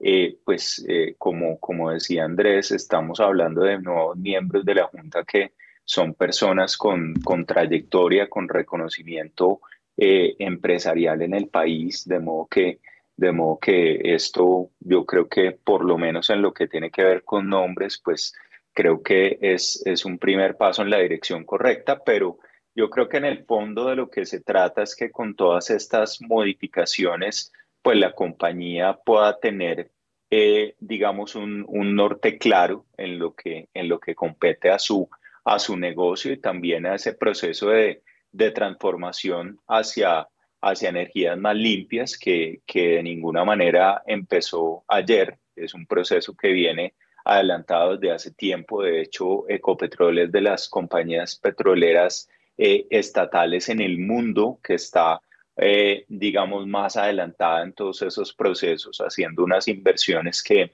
que están por encima de la, de la media de, de compañías similares, de modo que eh, yo creo que si esos cambios le, le dan o, o, le permiten fortalecer a la compañía esa, esa senda y a la vez dar claridad de, de cuál va a ser la política petrolera en los próximos años, pues yo creo que ahí se puede, digamos, gestionar uno de esos factores de incertidumbre claves que, que son los que tienen en estrés a los mercados. Es indudable que, que lo que hemos visto en las últimas semanas en, en términos de la depreciación de la tasa de cambio, pero también la desvalorización de otros activos, tiene que ver justamente con la incertidumbre de ese acerca del rumbo de ese sector que hoy por hoy pues sigue siendo el principal generador de divisas para el país. Así es que yo creo que independientemente de los nombres nuevos que lleguen eh, y, de, y de los cambios o no en la dirección de la compañía, yo creo que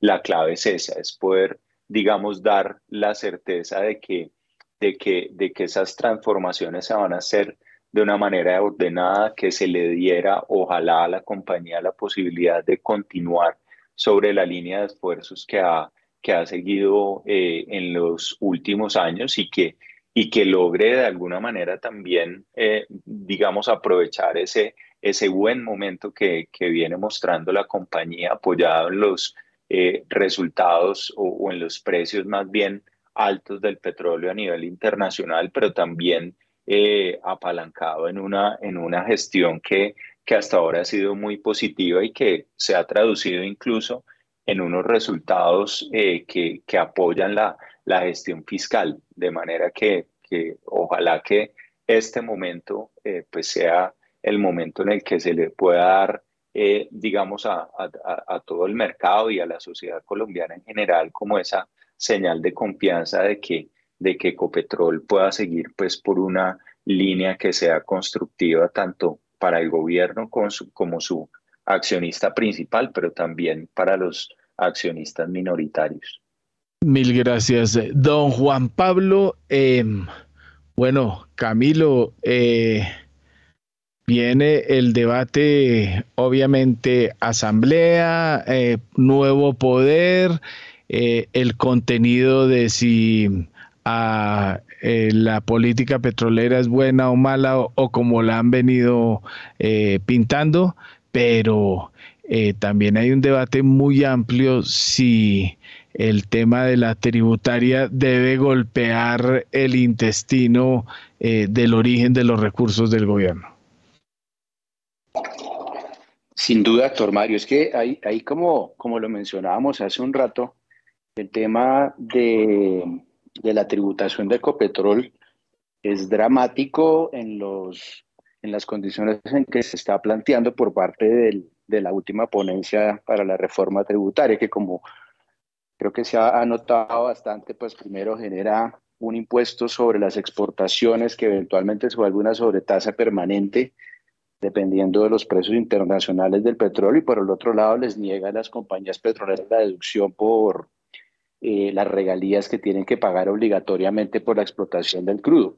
Estos son dos temas que tienen un efecto en, Ecopetrol dramático, lo veíamos en cifras de las semanas anteriores, eh, pues evidentemente esa restricción en la caja para la compañía pues afecta sus planes de inversión, expansión y eventualmente pues eh, la posibilidad pues, de cumplir adecuadamente con ciertas obligaciones que tiene por las inversiones que ha realizado anteriormente en el exterior. Y creo que esa jugada, repito, sumada a las manifestaciones tan contradictorias que ha presentado la ministra de Minas, el ministro de Hacienda, el mismo Petro, sobre si va o no va a haber nuevos contratos de exploración, eh, pues generan un cóctel que pues se ha traducido finalmente en una desconfianza profunda por parte de los inversionistas frente a Colombia y que ha sido también una excusa muy importante para que los fondos de cobertura en el exterior jueguen con el peso. Ahí tiene que haber una posición muy radical y muy seria sobre el tema de la renovación energética, que reconozca, como lo están haciendo los demás países serios del mundo, que hoy el palo no está para cucharas. Hay que prender las plantas eh, nucleares porque se necesita energía en Alemania.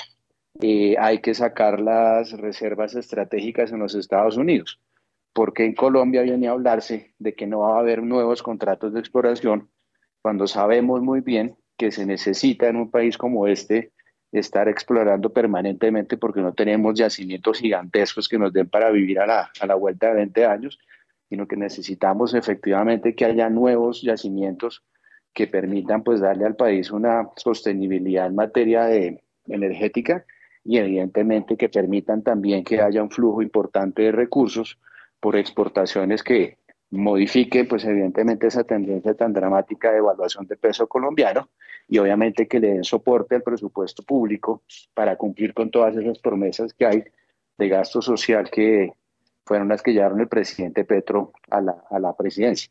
De manera que efectivamente se necesita mucha más contundencia porque yo creo que esas manifestaciones del presidente Petro a través de un Twitter que salió la semana anterior reafirmando que los contratos que están vigentes iban a respetar, lo único que denota es que sí, Colombia es un Estado de Derecho, hay que respetar los contratos. Mal hubiera dicho en decir que no, pero en lo que sigue habiendo incertidumbre es en si efectivamente va a haber o no nuevos contratos de exploración y si efectivamente el hecho de que no los haya va o no va a generar una tormenta como la que ha venido generando hasta ahora.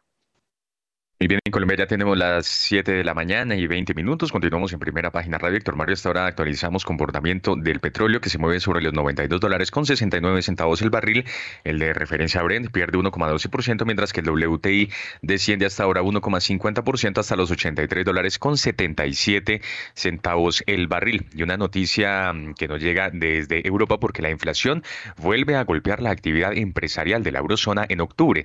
Parece probable que la economía de la eurozona se contraiga en el cuarto trimestre, dado el panorama de creciente disminución de la actividad total y deterioro de la demanda observado durante el mes de octubre, aumentando la especulación en el sentido de que la recesión cada vez más parece inevitable. Así lo señaló el economista jefe de negocios de Standard Poor's Global, Chris Williamson.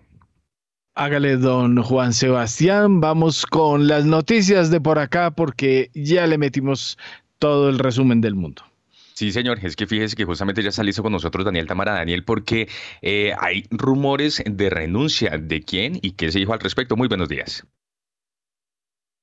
No se inventen en rumores, eh, dijo el ministro de Hacienda José Antonio Ocampo ante los rumores sobre una posible renuncia suya al gobierno de Gustavo Petro. Esto fue lo que dijo. No sé, invéntense eh, quién hizo los rumores, porque yo no los. hasta no me han llegado a mí todavía. Pero usted se queda hasta cuando se queda. No, no, no eh, ¿para qué se inventan rumores? Esa es, mi respuesta, no se inventen rumores. Muy bien, oígame Daniel, y por otra parte, el ministro de Hacienda también aclaró lo que se hablaba acerca de una posibilidad de acudir a la línea de crédito flexible del Fondo Monetario Internacional. ¿Qué dijo al respecto? El ministro de Hacienda, José Antonio Campo, descartó acudir a la línea de crédito flexible del Fondo Monetario Internacional para fondear las necesidades del gobierno. Confirmó además que se necesitan menos colocaciones de test en 2023. Esto fue lo que dijo. la línea del FMI no lo vamos a utilizar.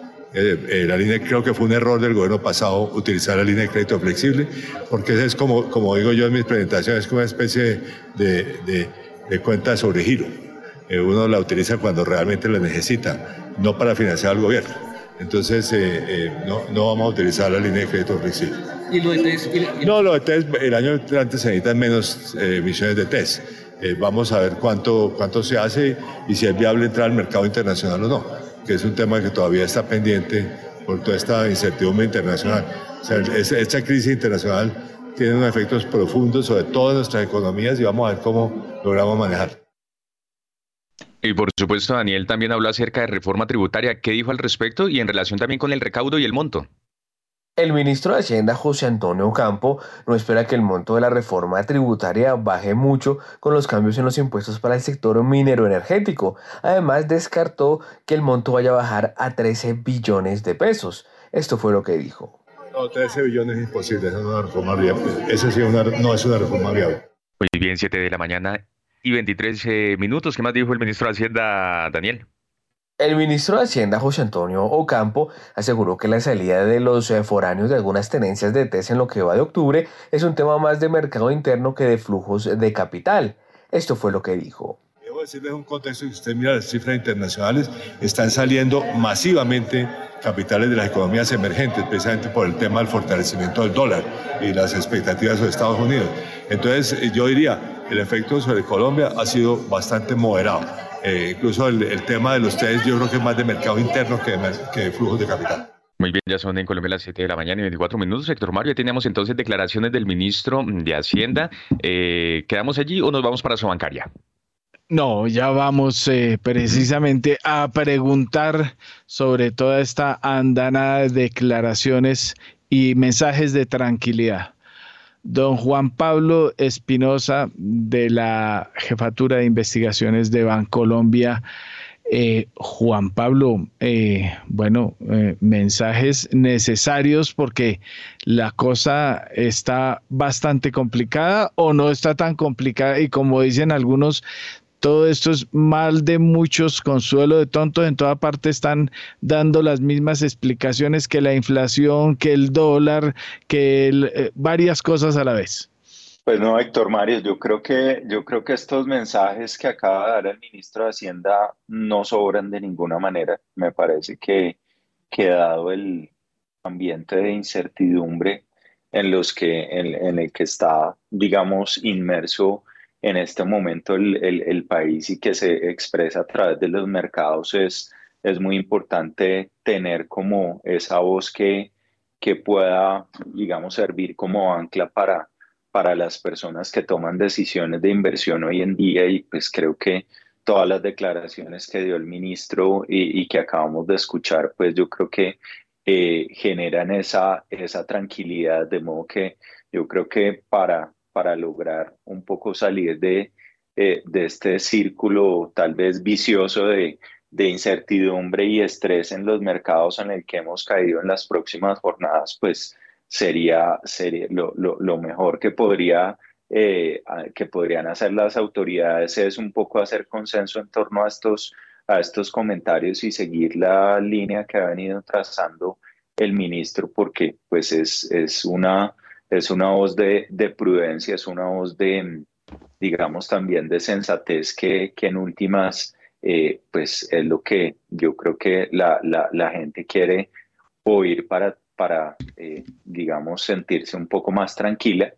Y, y, tal vez en este punto, como lo han venido sosteniendo algunos observadores, analistas en las últimas jornadas, es no solamente que, que, ya a nivel de gobierno empiece a crearse pues un consenso alrededor de esto y que, y que no sea simplemente la voz de un funcionario, sino que el resto de la administración vaya en la misma línea y que haya pues también decisiones que, que, que respalden esa visión, ¿no? Ya, ya no se trata simplemente de, de, que, de que oigamos estas declaraciones, sino también que las decisiones que se tomen pues estén alineadas con, con una visión con una visión de cambio, pero, pero bajo unas premisas de, de, de, de prudencia que son importantes, ¿no? Entonces, como hablábamos hace un momento, los cambios de Ecopetrol y cómo, y cómo esos cambios pues van a eh, verse reflejados en la gestión de la compañía.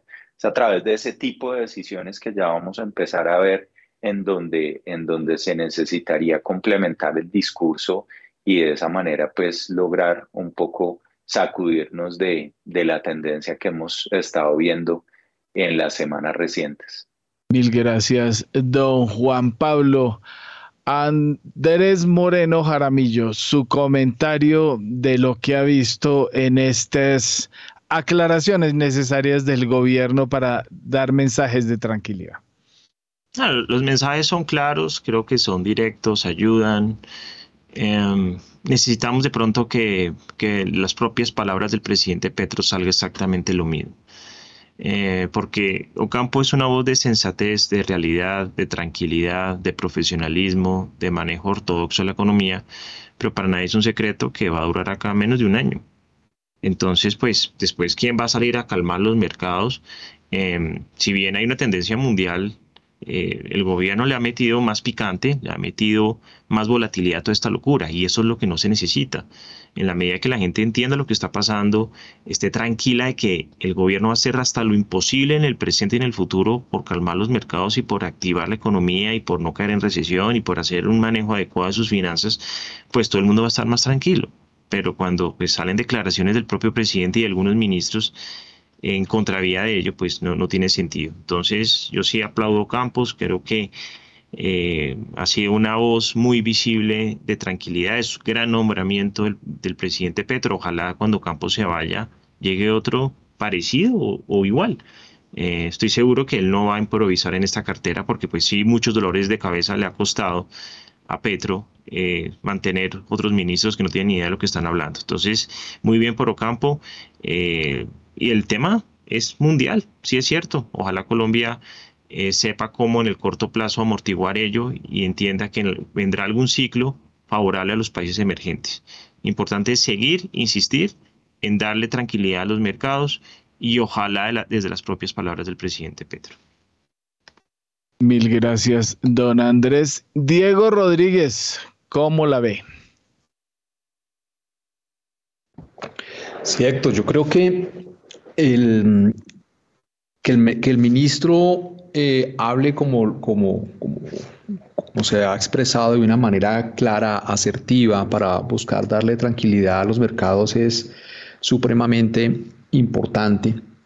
la semana pasada, Héctor, vi un informe de, de, un director de una mesa de divisas de un banco importante en Colombia que me llamó mucho la atención y, y muestra un poco cómo estamos eh, desanclados con relación a nuestras monedas en Latinoamérica, con relación a las devaluaciones que han tenido esas monedas durante este año. Entonces él hacía una reflexión y decía, bueno, si, si el peso colombiano se comportara o se hubiese comportado de la misma forma como se ha devaluado en México, en Brasil, en Perú, en Chile, en las mismas proporciones, ¿cuál debería ser el precio que debería tener el peso en este momento comparado con estas monedas?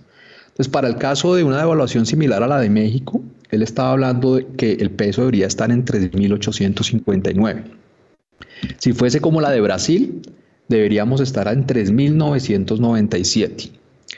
Si estuviésemos como Perú, deberíamos estar en 4.186. Y si tuviésemos una devaluación similar a la chilena, deberíamos estar en 4.354. Es decir, que en el peor caso, que es el caso chileno, pronto muy parecido a nosotros, también con, con situaciones eh, importantes en el frente político. Y, y, al igual que Perú, también sufrimos estos dos mercados de una situación muy grande, que es un, dos mercados de divisas con poca profundidad y con poca liquidez. Es decir, que si se hace una operación de tamaño mediano en el mercado, el impacto que genera en el precio es muy potente. Ese es un problema que tienen eh, tanto el mercado peruano, tanto el mercado chileno y el mercado colombiano de tipo de cambio. Entonces, en el caso chileno, estamos casi 600 pesos por encima de lo que debería ser. Es decir, hay, hay, hay una diferencia enorme ¿sí? que, que, que se ha venido produciendo por diferentes factores. Uno especialmente, como ya se ha dicho, eh, pues esa eh, falta de entendimiento o más bien el miedo que tiene el mercado que nuestros principales productos de exportación en un periodo de 5 o 10 años hacia adelante pues tengamos un debilitamiento bien importante y no tener un sustituto de corto o mediano plazo que se vea, no solamente en la retórica, sino que evidentemente se vea que ya está sucediendo. Eso genera un riesgo muy grande y pues de ahí ese desanclaje tan, tan importante. Entonces, estos mensajes que está diciendo el ministro y lo mismo, diga, ¿por qué, ¿por qué están esos rumores que finalmente alimentan los rumores negativos? Eh, eh, de, una posible renuncia igual del ministro, pues esos animales especuladores, sector, que más adelante, eh, si usted pues lo ve concerniente, podríamos hablar con relación a, la columna que, se que escribí el fin de semana en, en, Comité de Inversiones para Primera Página, que refleja esa situación que hoy, hay hoy en el mercado especulador, que adicionalmente ayuda a amplificar esas diferencias de precio tan grandes que hay. Entonces, muy bueno esta, estos esta situación que está generando el ministro y ojalá haya un contagio a nivel general en el gobierno para que haya un poco más de tranquilidad en los mercados, Héctor. Así es, don Diego. Oiga, don Camilo Ramírez, eh, si algo se ha criticado es que hay no, no hay estrategia de comunicación del gobierno, los famosos Twitters, redes sociales como mecanismo de apenas unas palabritas para enviar los anuncios o sugerencias. Eh, han causado más mal que bien, como van las cosas. La cosa no ha ido bien manejada, pero como dirían muchos, es que Petro no se ayuda, o sea, las circunstancias de la economía eh, eh, que está bombardeada, ¿no? porque aquí hay muchos intereses también eh, sobre el asunto, lo que yo he venido diciendo desde hace mucho rato, el país acostumbrado a pensar con el lóbulo derecho ve feo todo lo izquierdo, pero tiene que empezar a pensar con ese otro pedacito y mm, viendo y dando alguna justificación de esa, lo cierto es que el presidente Petro no se ayuda con este manejo y tiene que salir el bombero no solo con la manguera, sino con extintores de toda índole a apagar los incendios.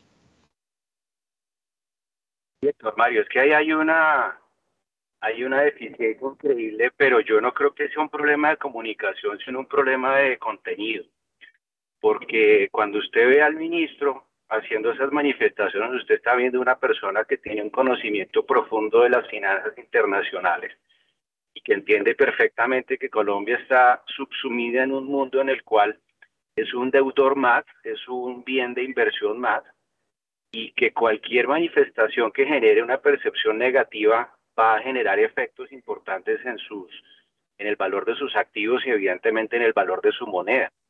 Hay ministros como, como los que están hoy en día detentando la cartera de, minas, eh, probablemente la de, la, de, la de medio ambiente, que a pesar de tener una formación muy importante y destacable en temas académicos, eh, entienden muy poco de la incidencia a nivel macro de las manifestaciones que hacen muchas veces de buena fe, pero que al final de cuentas, repito, lo que denotan es un profundo desconocimiento de cómo funciona el mundo y de cómo funciona la mentalidad de los inversionistas.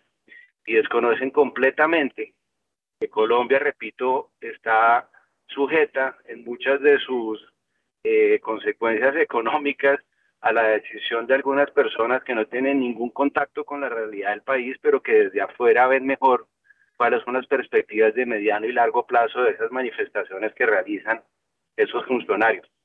Y yo sí creo que definitivamente el hecho de que haya un eh, bombero de Hacienda que es un adulto responsable que ha logrado generar mucha confianza, eh, pues ayuda sin duda alguna, pero mientras el presidente directamente no sea quien manifieste la posición oficial del gobierno sobre esos temas claves, es probable que sigamos teniendo esas mismas diferencias al seno del gobierno y es probable que sigan generando una gran incertidumbre en esos temas que son claves para la percepción económica del país en el exterior en el mediano y largo plazo. Bueno, don Juan C. ya se voló o, ya, ya Valentina tomó el mando. Ya se voló, Héctor Mario, ya estoy yo. Adelante, Valentina. Bienvenida a Primera Página Radio, doña Valentina Barbosa Flores. Muchas gracias. Y Daniel Tamara tiene información sobre ASO Bancaria y el Banco de la República. Asobancar estaría de acuerdo con una intervención del Banco de la República a través de contratos forward si continúa la actual tendencia de depreciación del peso colombiano. Eso fue lo que dijo el dirigente gremial Hernando José Gómez. El Banco de la República tiene que hacer una evaluación juiciosa de esta materia.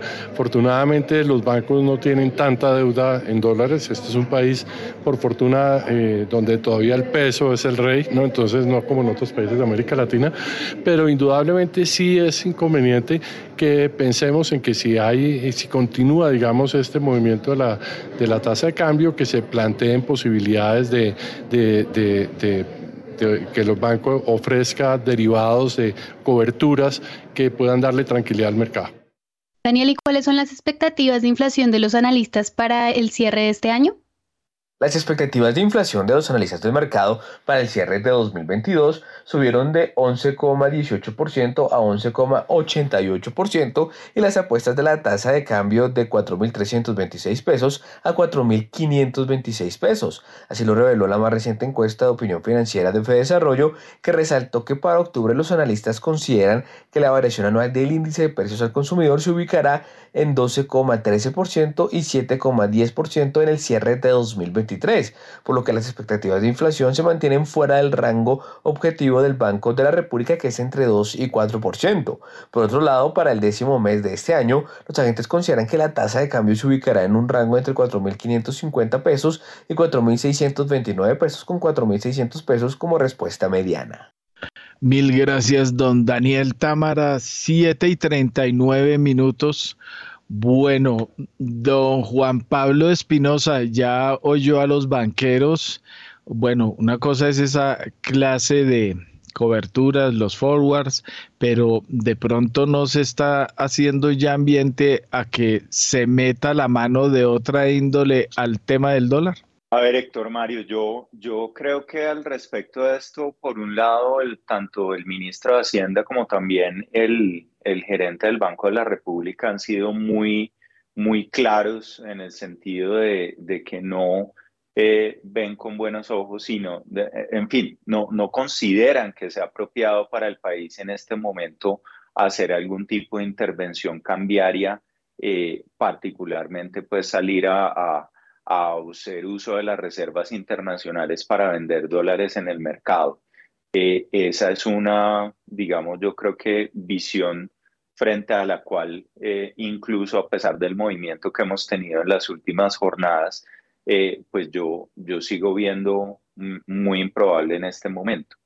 Sin embargo, hay que tener en cuenta una cosa y es un poco la, la, la perspectiva que han planteado algunos agentes en el mercado de de si el discurso tranquilizador del ministro de Hacienda que oímos hace un momento eh, no tenga que ser de alguna manera complementado o reforzado con algún tipo de, decisión de política que le dé, pues, digamos, mucho más eh, peso a esa, a esa perspectiva de tranquilidad y que pueda también de alguna manera desde la perspectiva técnica eh, pues servir al mercado. Y ahí pues lo acabamos de, de oír de parte de Hernando José Gómez pues la idea de, de intervenir no necesariamente en el mercado spot de, de forma eh, explícita, eh, explícita perdón, sino a través de derivados como, como se ha hecho en el pasado. Recordemos que el Banco de la República por un buen tiempo subastó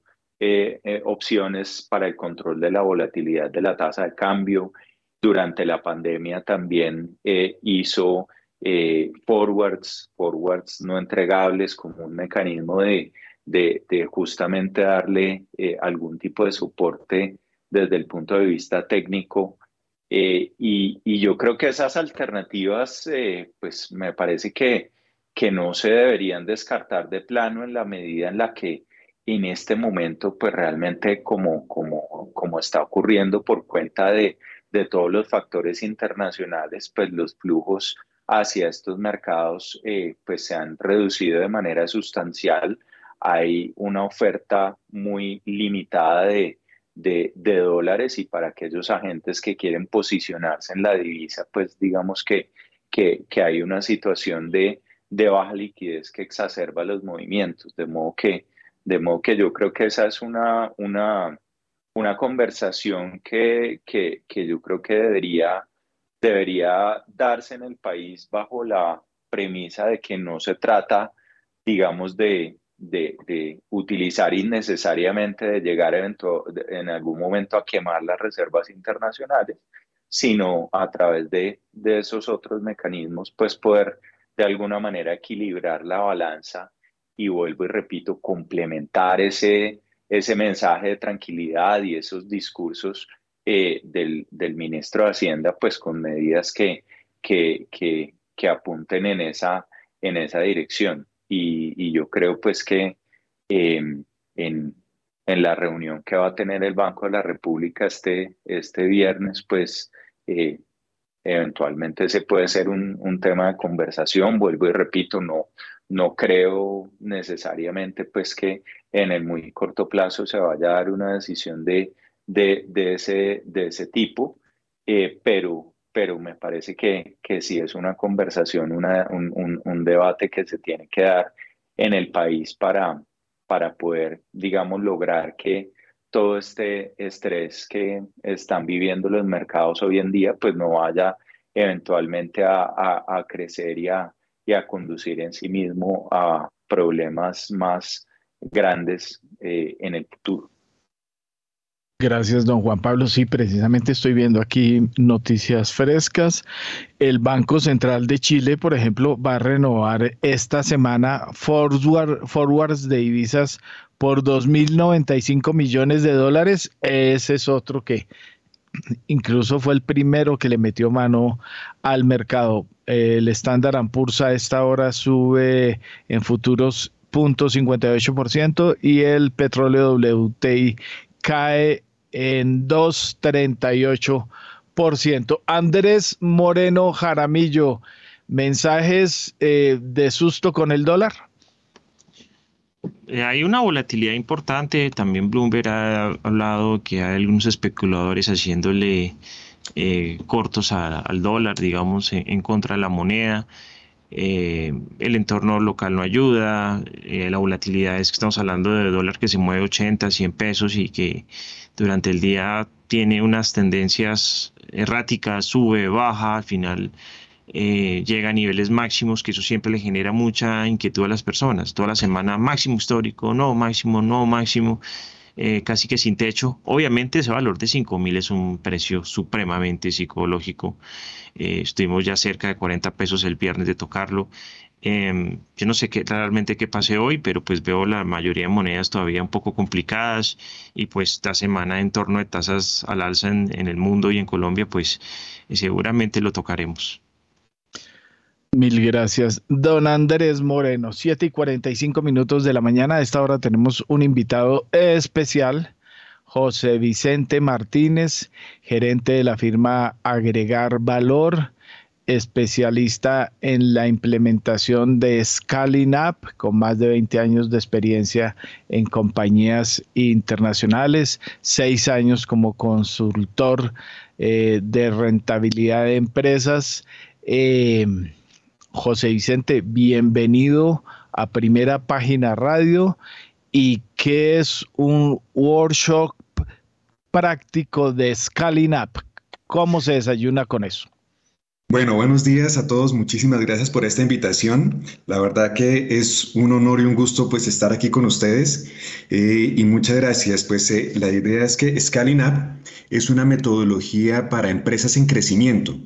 justamente con todo lo que se estaba hablando hace un momento de las tasas de cambio, este pues es un momento importante porque para muchas empresas que importan insumos, productos terminados, materias primas, pues es una situación difícil. Para aquellos que exportan, pues se, vienen beneficiados. Sin embargo, eh, Scaling Up y el workshop eh, es una metodología diseñada por Ben Harnish, que es un consultor internacional con muchísimos años de experiencia, eh, creador del programa de nacimiento gigantes en MIT y fundador de EO, Entrepreneur Organization, por una organización internacional. Y esta es una metodología, como les contaba, para empresas en crecimiento, que tiene como objeto enfocarse en lo que sí puede manejar, en esos factores internos que tiene que desarrollar el empresario para poder crecer y escalar sus empresas, ¿cierto?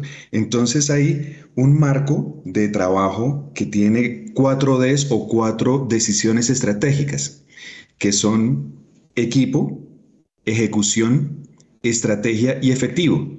A través de estas cuatro dimensiones o de estas cuatro decisiones, las empresas pueden empezar a desarrollar con mayor certeza y mayor claridad el desarrollo de sus objetos sociales para poder crecer.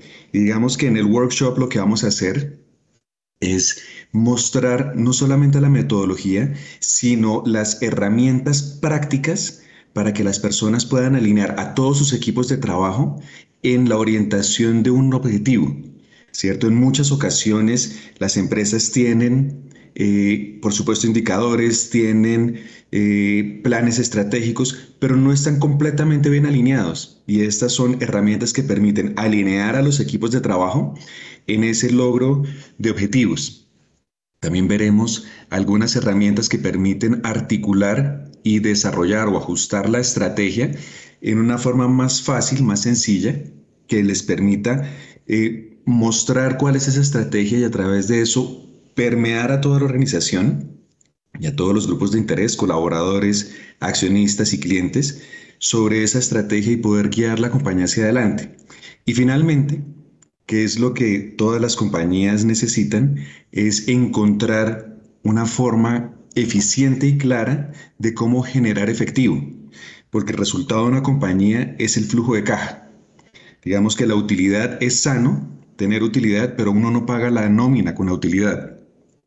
Uno lo que tiene que mirar en forma constante es el flujo de caja cómo se genera ese flujo de caja, cuáles son esas fuentes de generación de flujo de efectivo.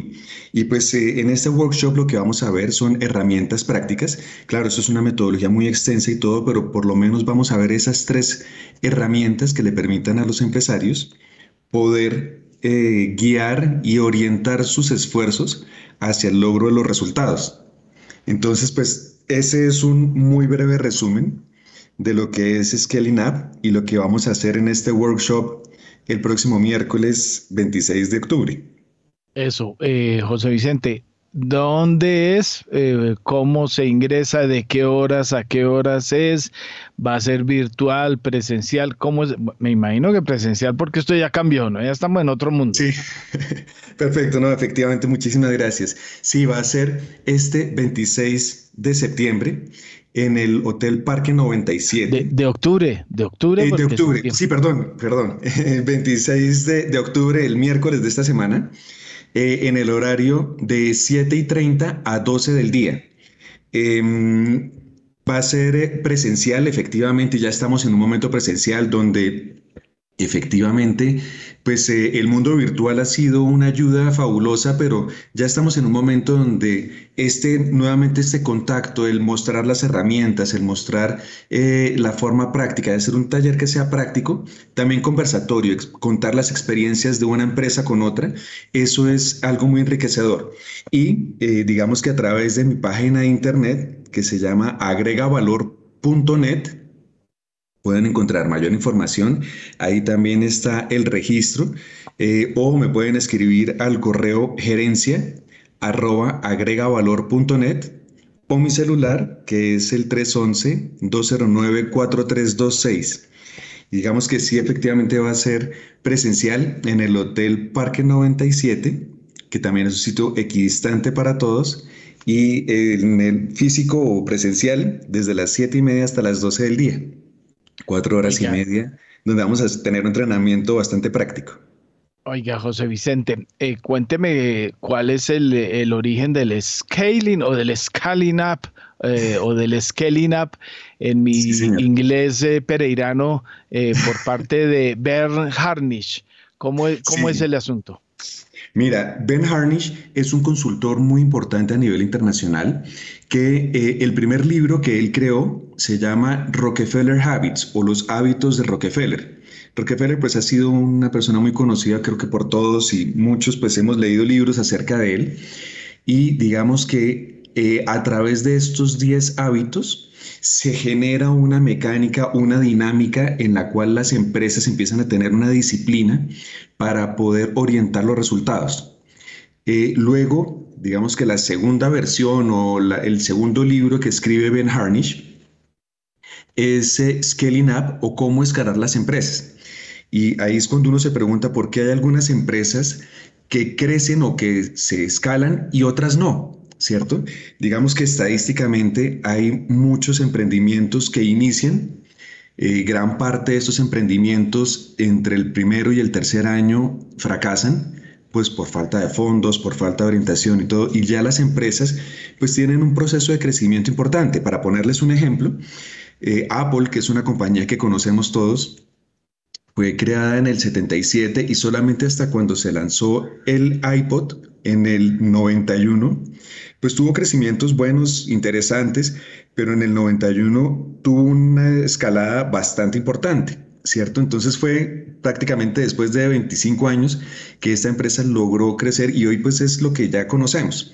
Entonces, esta realmente es una metodología que permite escalar las empresas y eh, digamos que es para estas compañías que quieren crecer, en muchas ocasiones los empresarios intentan por muchos métodos, intentan diferentes cosas y no tienen resultados. Entonces, esta metodología lo que logra es orientar los resultados, alinear a las personas en el logro de los objetivos y generar eh, y entender, primero que todo, el efectivo, cómo funciona dentro de la compañía y poderlo generar.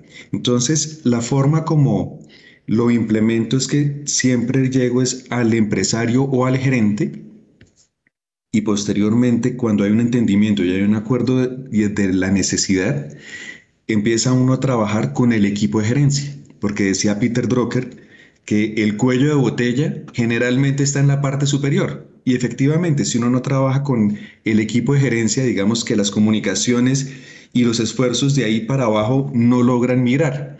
Entonces, pues eh, digamos que hay un marco de trabajo que son estas cuatro es, equipo, estrategia, ejecución y efectivo, que tiene tres disciplinas y es establecer prioridades, eh, reunir información cuantitativa y cualitativa del mercado para estar mejorando los bienes o servicios o dando atención con nuestros servicios a nuestros clientes y establecer un ritmo efectivo de reuniones. Y aquí esto es algo importante, porque las reuniones normalmente tenemos muchas y muchas reuniones, pero no son efectivas.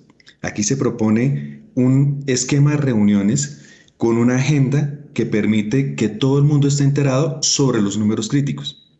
Y finalmente esto nos genera dos eh, demandas y es el equilibrio entre las personas y los procesos, porque uno tiene que tener un equilibrio pues para que las personas tengan una vida normal eh, y no una sobrecarga de trabajo y que los procesos fluyan con naturalidad.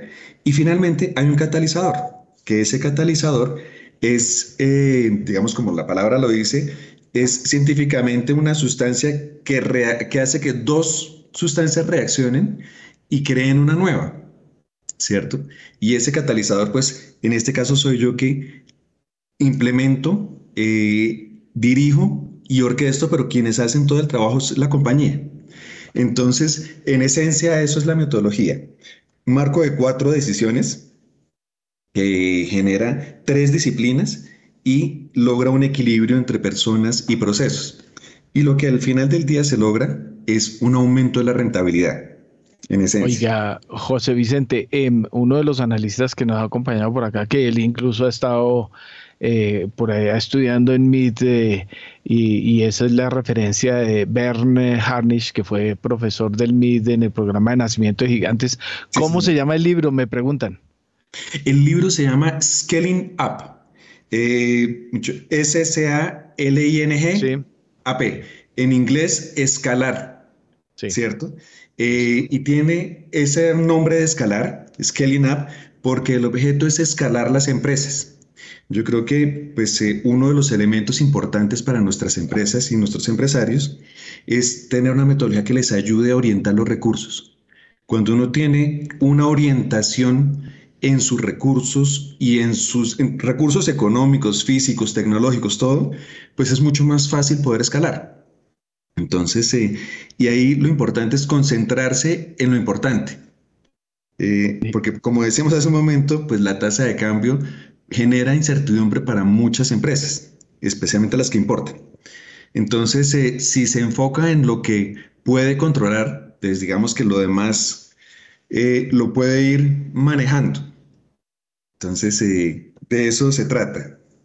Ahí está el asunto. Pero ya que habla de la tasa de cambio, dólar en premarket a esta hora, a escasos minutos de abrir, el premarket entre 4.900 a 4.970, es decir, a 30 pesitos de los 5.000. Pues mil gracias a José Vicente Martínez, el gerente de la firma Agregar Valor, y ahí los invito, ¿no? Próximo 26 de octubre, Hotel El Parque, muy a las 7 y 30 de la mañana, porque esto ya es presencial. Dejemos de, escondernos detrás del tapabocas a estas alturas. 7 y 58 minutos. José Vicente, gracias. Muchísimas gracias. Un feliz buen día para todos.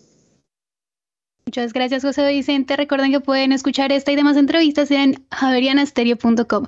Y Daniel Tamara tiene una noticia sobre los agentes del mercado y la tasa del Banco de la República.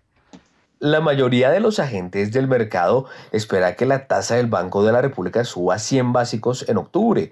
La apuesta además por el aumento del PIB para 2023 bajó de 2,1% a 1,7%.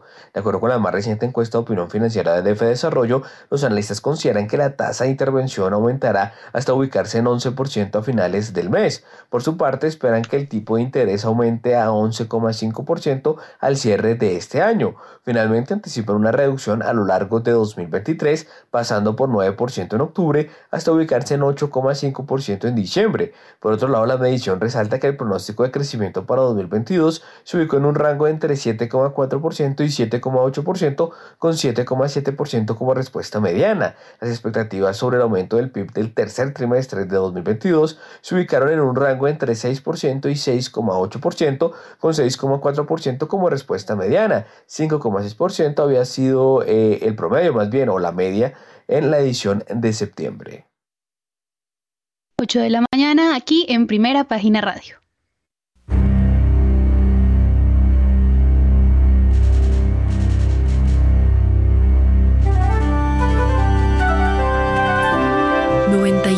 .9 Javeriana Estéreo, Bogotá. HJKZ. 45 años sin fronteras.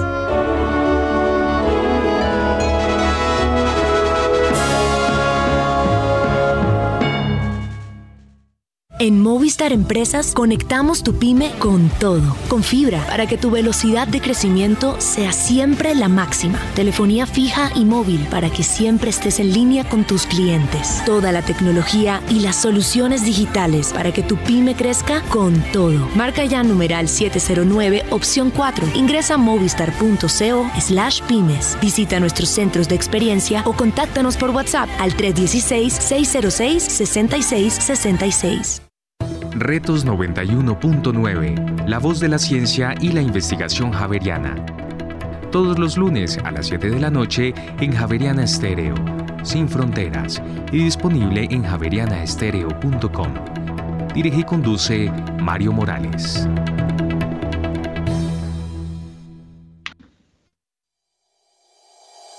En Acciones y Valores, nuestra prioridad es construir la mejor versión de su futuro financiero. Por ello, creamos soluciones para cada uno de sus objetivos. Descubra nuevas formas de ahorrar y simplifique todo desde el celular a través de inversiones digitales desde un peso. Genere rentabilidad y a la vez impacto positivo en el mundo con inversiones responsables.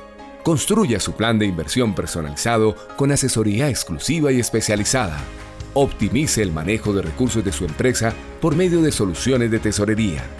Realice envíos y pagos internacionales seguros de la mano de nuestro aliado Western Union. Es momento de crear metas juntos. Conozca la mejor forma de hacerlo. Contáctenos en www.axivalores.com o al WhatsApp 323-236-5222, vigilado y regulado por la Superintendencia Financiera de Colombia.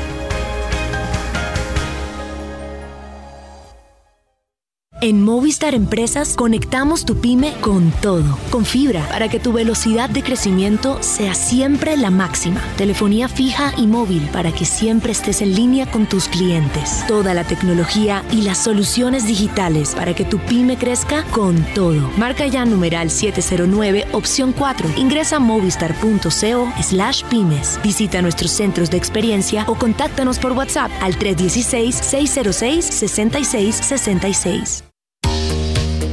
Los invito a que me escuchen todos los martes, de 7 a 8 de la noche, en vivo con Daniel Rincón, a través de los 91.9 NFM de Javerian Estéreo. Entrevistas, música, datos curiosos y recuerden, cada semana un tema totalmente diferente. Javerian Estéreo, sin fronteras.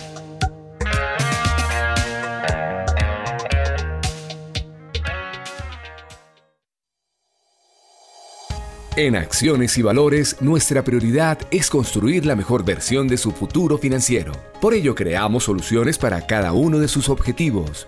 Descubra nuevas formas de ahorrar y simplifique todo desde el celular a través de inversiones digitales desde un peso. Genere rentabilidad y a la vez impacto positivo en el mundo con inversiones responsables. Construya su plan de inversión personalizado con asesoría exclusiva y especializada Optimice el manejo de recursos de su empresa por medio de soluciones de tesorería. Realice envíos y pagos internacionales seguros de la mano de nuestro aliado Western Union. Es momento de crear metas juntos. Conozca la mejor forma de hacerlo. Contáctenos en www.axivalores.com o al WhatsApp 323-236-5222, vigilado y regulado por la Superintendencia Financiera de Colombia.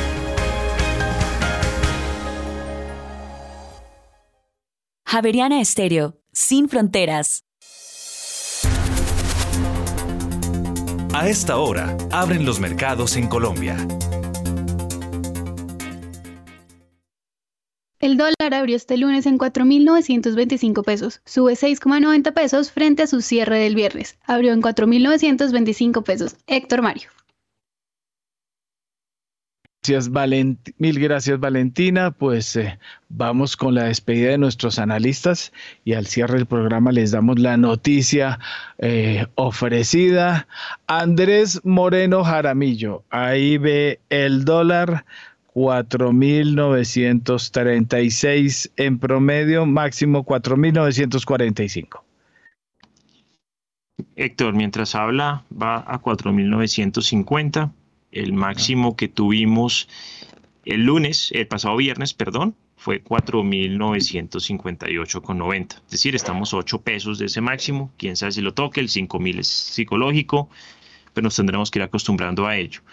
Em, nada, esperando las noticias macro de tasas de interés de esta semana y pues asamblea de Sura el viernes. Es muy importante porque esa OPA es de billones de pesos y puede hacer que esas divisas, si se llega a la OPA entre el 3 y el 17 de noviembre, que es, pues por lo menos haya ahí un flujo de divisas de inversión extranjera hacia Colombia bien importante. Entonces, muy importante la asamblea del viernes para definir los temas de la Junta Directiva, quiénes van a votar y esperar la siguiente semana qué va a ocurrir con ello. Creo que eso es lo más importante por lo pronto en el mercado accionario. Y bueno, vamos a ver si estos 50 pesos que hacen falta al dólar para 5 mil se van a dar hoy.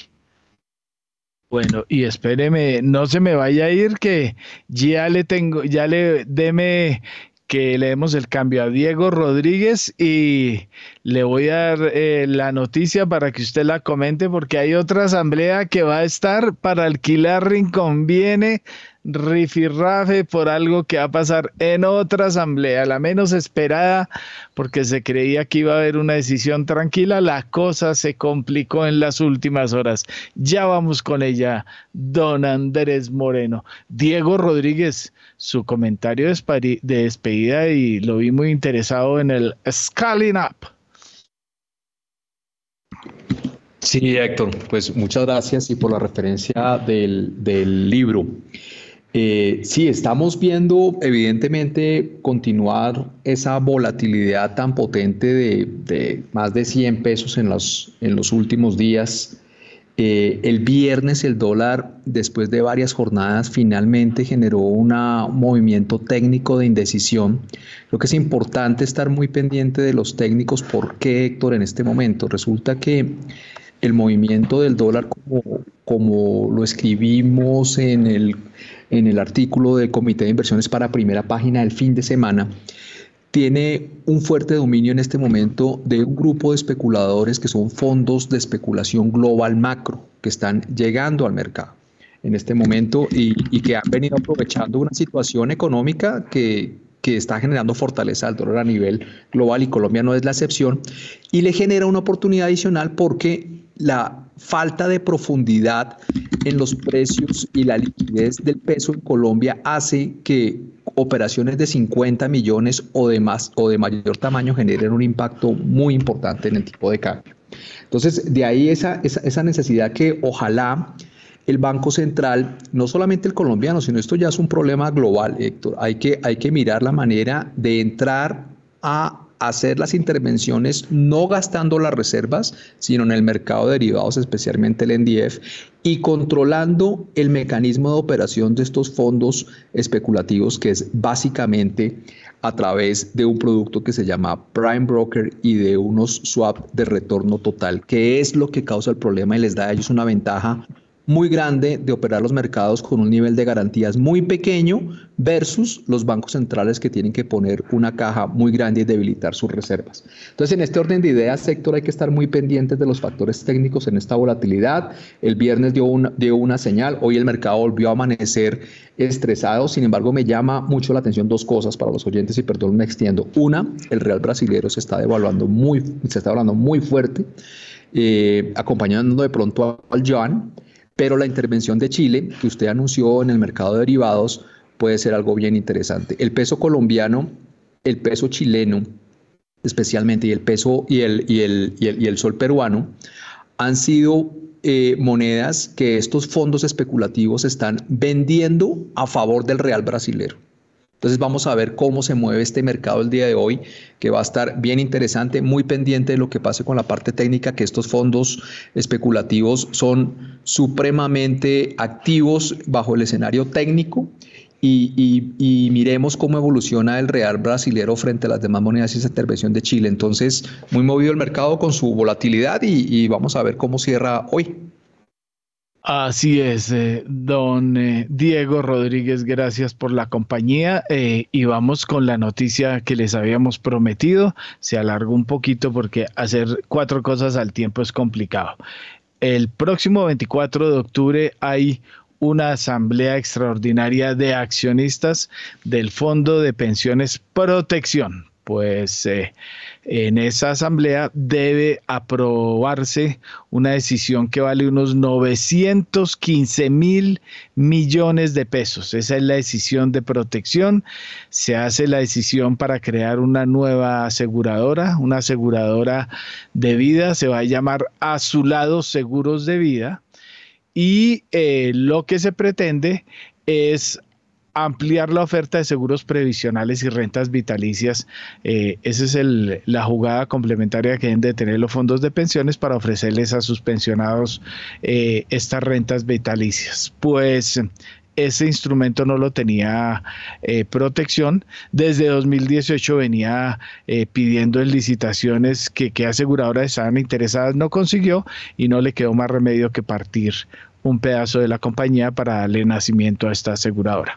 Esto debe bendecirse el próximo 24 de octubre, pero hay, habemos problemas. Resulta que en protección hay unos importantes accionistas minoritarios, entre ellos uno muy conocido, don Manuel Jara Albarracín, que muchos de ustedes lo han oído nombrar, y otros inversionistas que ya pusieron el grito en el cielo. Resulta que no se informó como eh, información relevante, al menos eso alegan ellos, que, que eh, ellos tenían derecho a retiro, no se les dijo, se les dio esa posibilidad para que se retiraran y no hicieran parte de la nueva entidad que va a ser escindida. Ellos creen que van a salir perjudicados en su participación accionaria, por lo tanto, eh, en, la, en la grande, ¿no? Porque protección pierde un pedazo y por lo tanto va a perder parte de su valor pero ese no es el único pero que le pusieron. Queja ante la superintendencia financiera porque no hubo un estudio independiente para evaluar la decisión. Y, es, y también se declaró por un aviso de prensa, primero que no, que ya se venció el, la fecha para el derecho de retiro y segundo para solicitar el estudio. Es decir, que va a haber pupitrazo en la asamblea, en eso no están de acuerdo y se le pide investigación a la superintendencia financiera. Se calentó una asamblea que iba a salir normalita. Andrés Moreno, su comentario despega. Bueno, la importancia de los accionistas minoritarios de las acciones que están listadas en la Bolsa de Valores de Colombia. Lo que habla Héctor es que Protección, la administradora de fondos de pensiones, es un emisor de acciones de la Bolsa en Colombia. Eh, es, el único fondo de pensiones privado que es emisor de acciones, porque ni Porvenir, ni Scandia, ni Colfondos son emisores de acciones. Protección sí. El máximo accionista de protección es Bancolombia. Eh, ya hemos hablado, pues, o, lo, ah, pues por lo menos eh, es, uno de los máximos accionistas del Grupo Bancolombia y Sura, Sura Set Management. Son, Sura Set Management tiene más o menos el 50% de la empresa y Bancolombia, entre Bancolombia ordinaria y la fiduciaria, tienen otro 20% de la compañía. Es, una, es el fondo de pensiones que administra este grupo financiero Bancolombia. Es uno de los conglomerados financieros vigilados por la superfinanciera que adicionalmente hacen parte del GEA. Eh, obviamente, eh, cuando en la bolsa se hace una decisión, pues a los accionistas que hay les dan compañías de una de las que ya tienen y de otra. Pero si esa otra no está en la bolsa, no tiene ánimo de lucro, no tienen control, no saben qué es, pues se va perdiendo. Y en la, y en la bolsa, hace poco con Héctor, Héctor em, Hernández hicimos un artículo sobre los problemas de las decisiones. Cuando hay decisiones en las empresas, a los accionistas minoritarios no les interesa esa nueva compañía. Lo vimos con Bavaria. Bavaria se hizo una decisión, entró eh, Valorem, se, llamó en su momento Valores Bavaria, y la gente no le paró bolas ese título. Lo mismo pasó con Coltabaco, de ahí nació Colombiana Inversiones, una cantidad de inversionistas que, de accionistas que ni les interesa lo que hay. Eh, con BAC hemos visto lo mismo que pasó con Aval, una cantidad de accionistas desinformados que no tenían ni idea que tenían eso. Entonces acá lo mismo, una persona, un inversionista muy fuerte que es Manuel Jara, tiene participación con su eh, con la mamá de sus hijos, eh, Elena Vélez, y la empresa Inverleven. Inverleven es la razón social es el quinto mayor, sexto mayor accionista de, de protección, pues ahí tiene una participación importante y uno ve una gran cantidad de personas minoritarias que seguramente él conoce o han podido hacer alguna manifestación al respecto. Eh, haber dado el derecho de retiro a este tipo de inversionistas que no les interesa eh, ese movimiento que va a ser protección y recibir compañías o, acciones de una compañía que seguramente ni siquiera se inscribir en la bolsa y no van a tener ni voz ni voto al respecto. Entonces creo que vale la pena eh, siempre tener en cuenta el valor de los accionistas minoritarios. Hoy dólar a esta hora en Colombia 4.962 pesos, nuevo máximo histórico. Ahí está la despedida, Valentina. Fuerte despedida, como siempre, en primera página. Así es, Héctor Mario. De esta manera llegamos al final de esta misión. Muchas gracias por haber estado con nosotros a Diego Rodríguez, Andrés Moreno, Julio César Herrera, Camilo Ramírez Vaquero, Juan Pablo Espinosa y José Vicente Martínez. Héctor Mario Rodríguez en la dirección y en la presentación, quien les habla, Valentina Barbosa. Sigan en Javeriana Stereo porque ya viene Mañana Sin Fronteras. Que tengan todos ustedes un feliz lunes.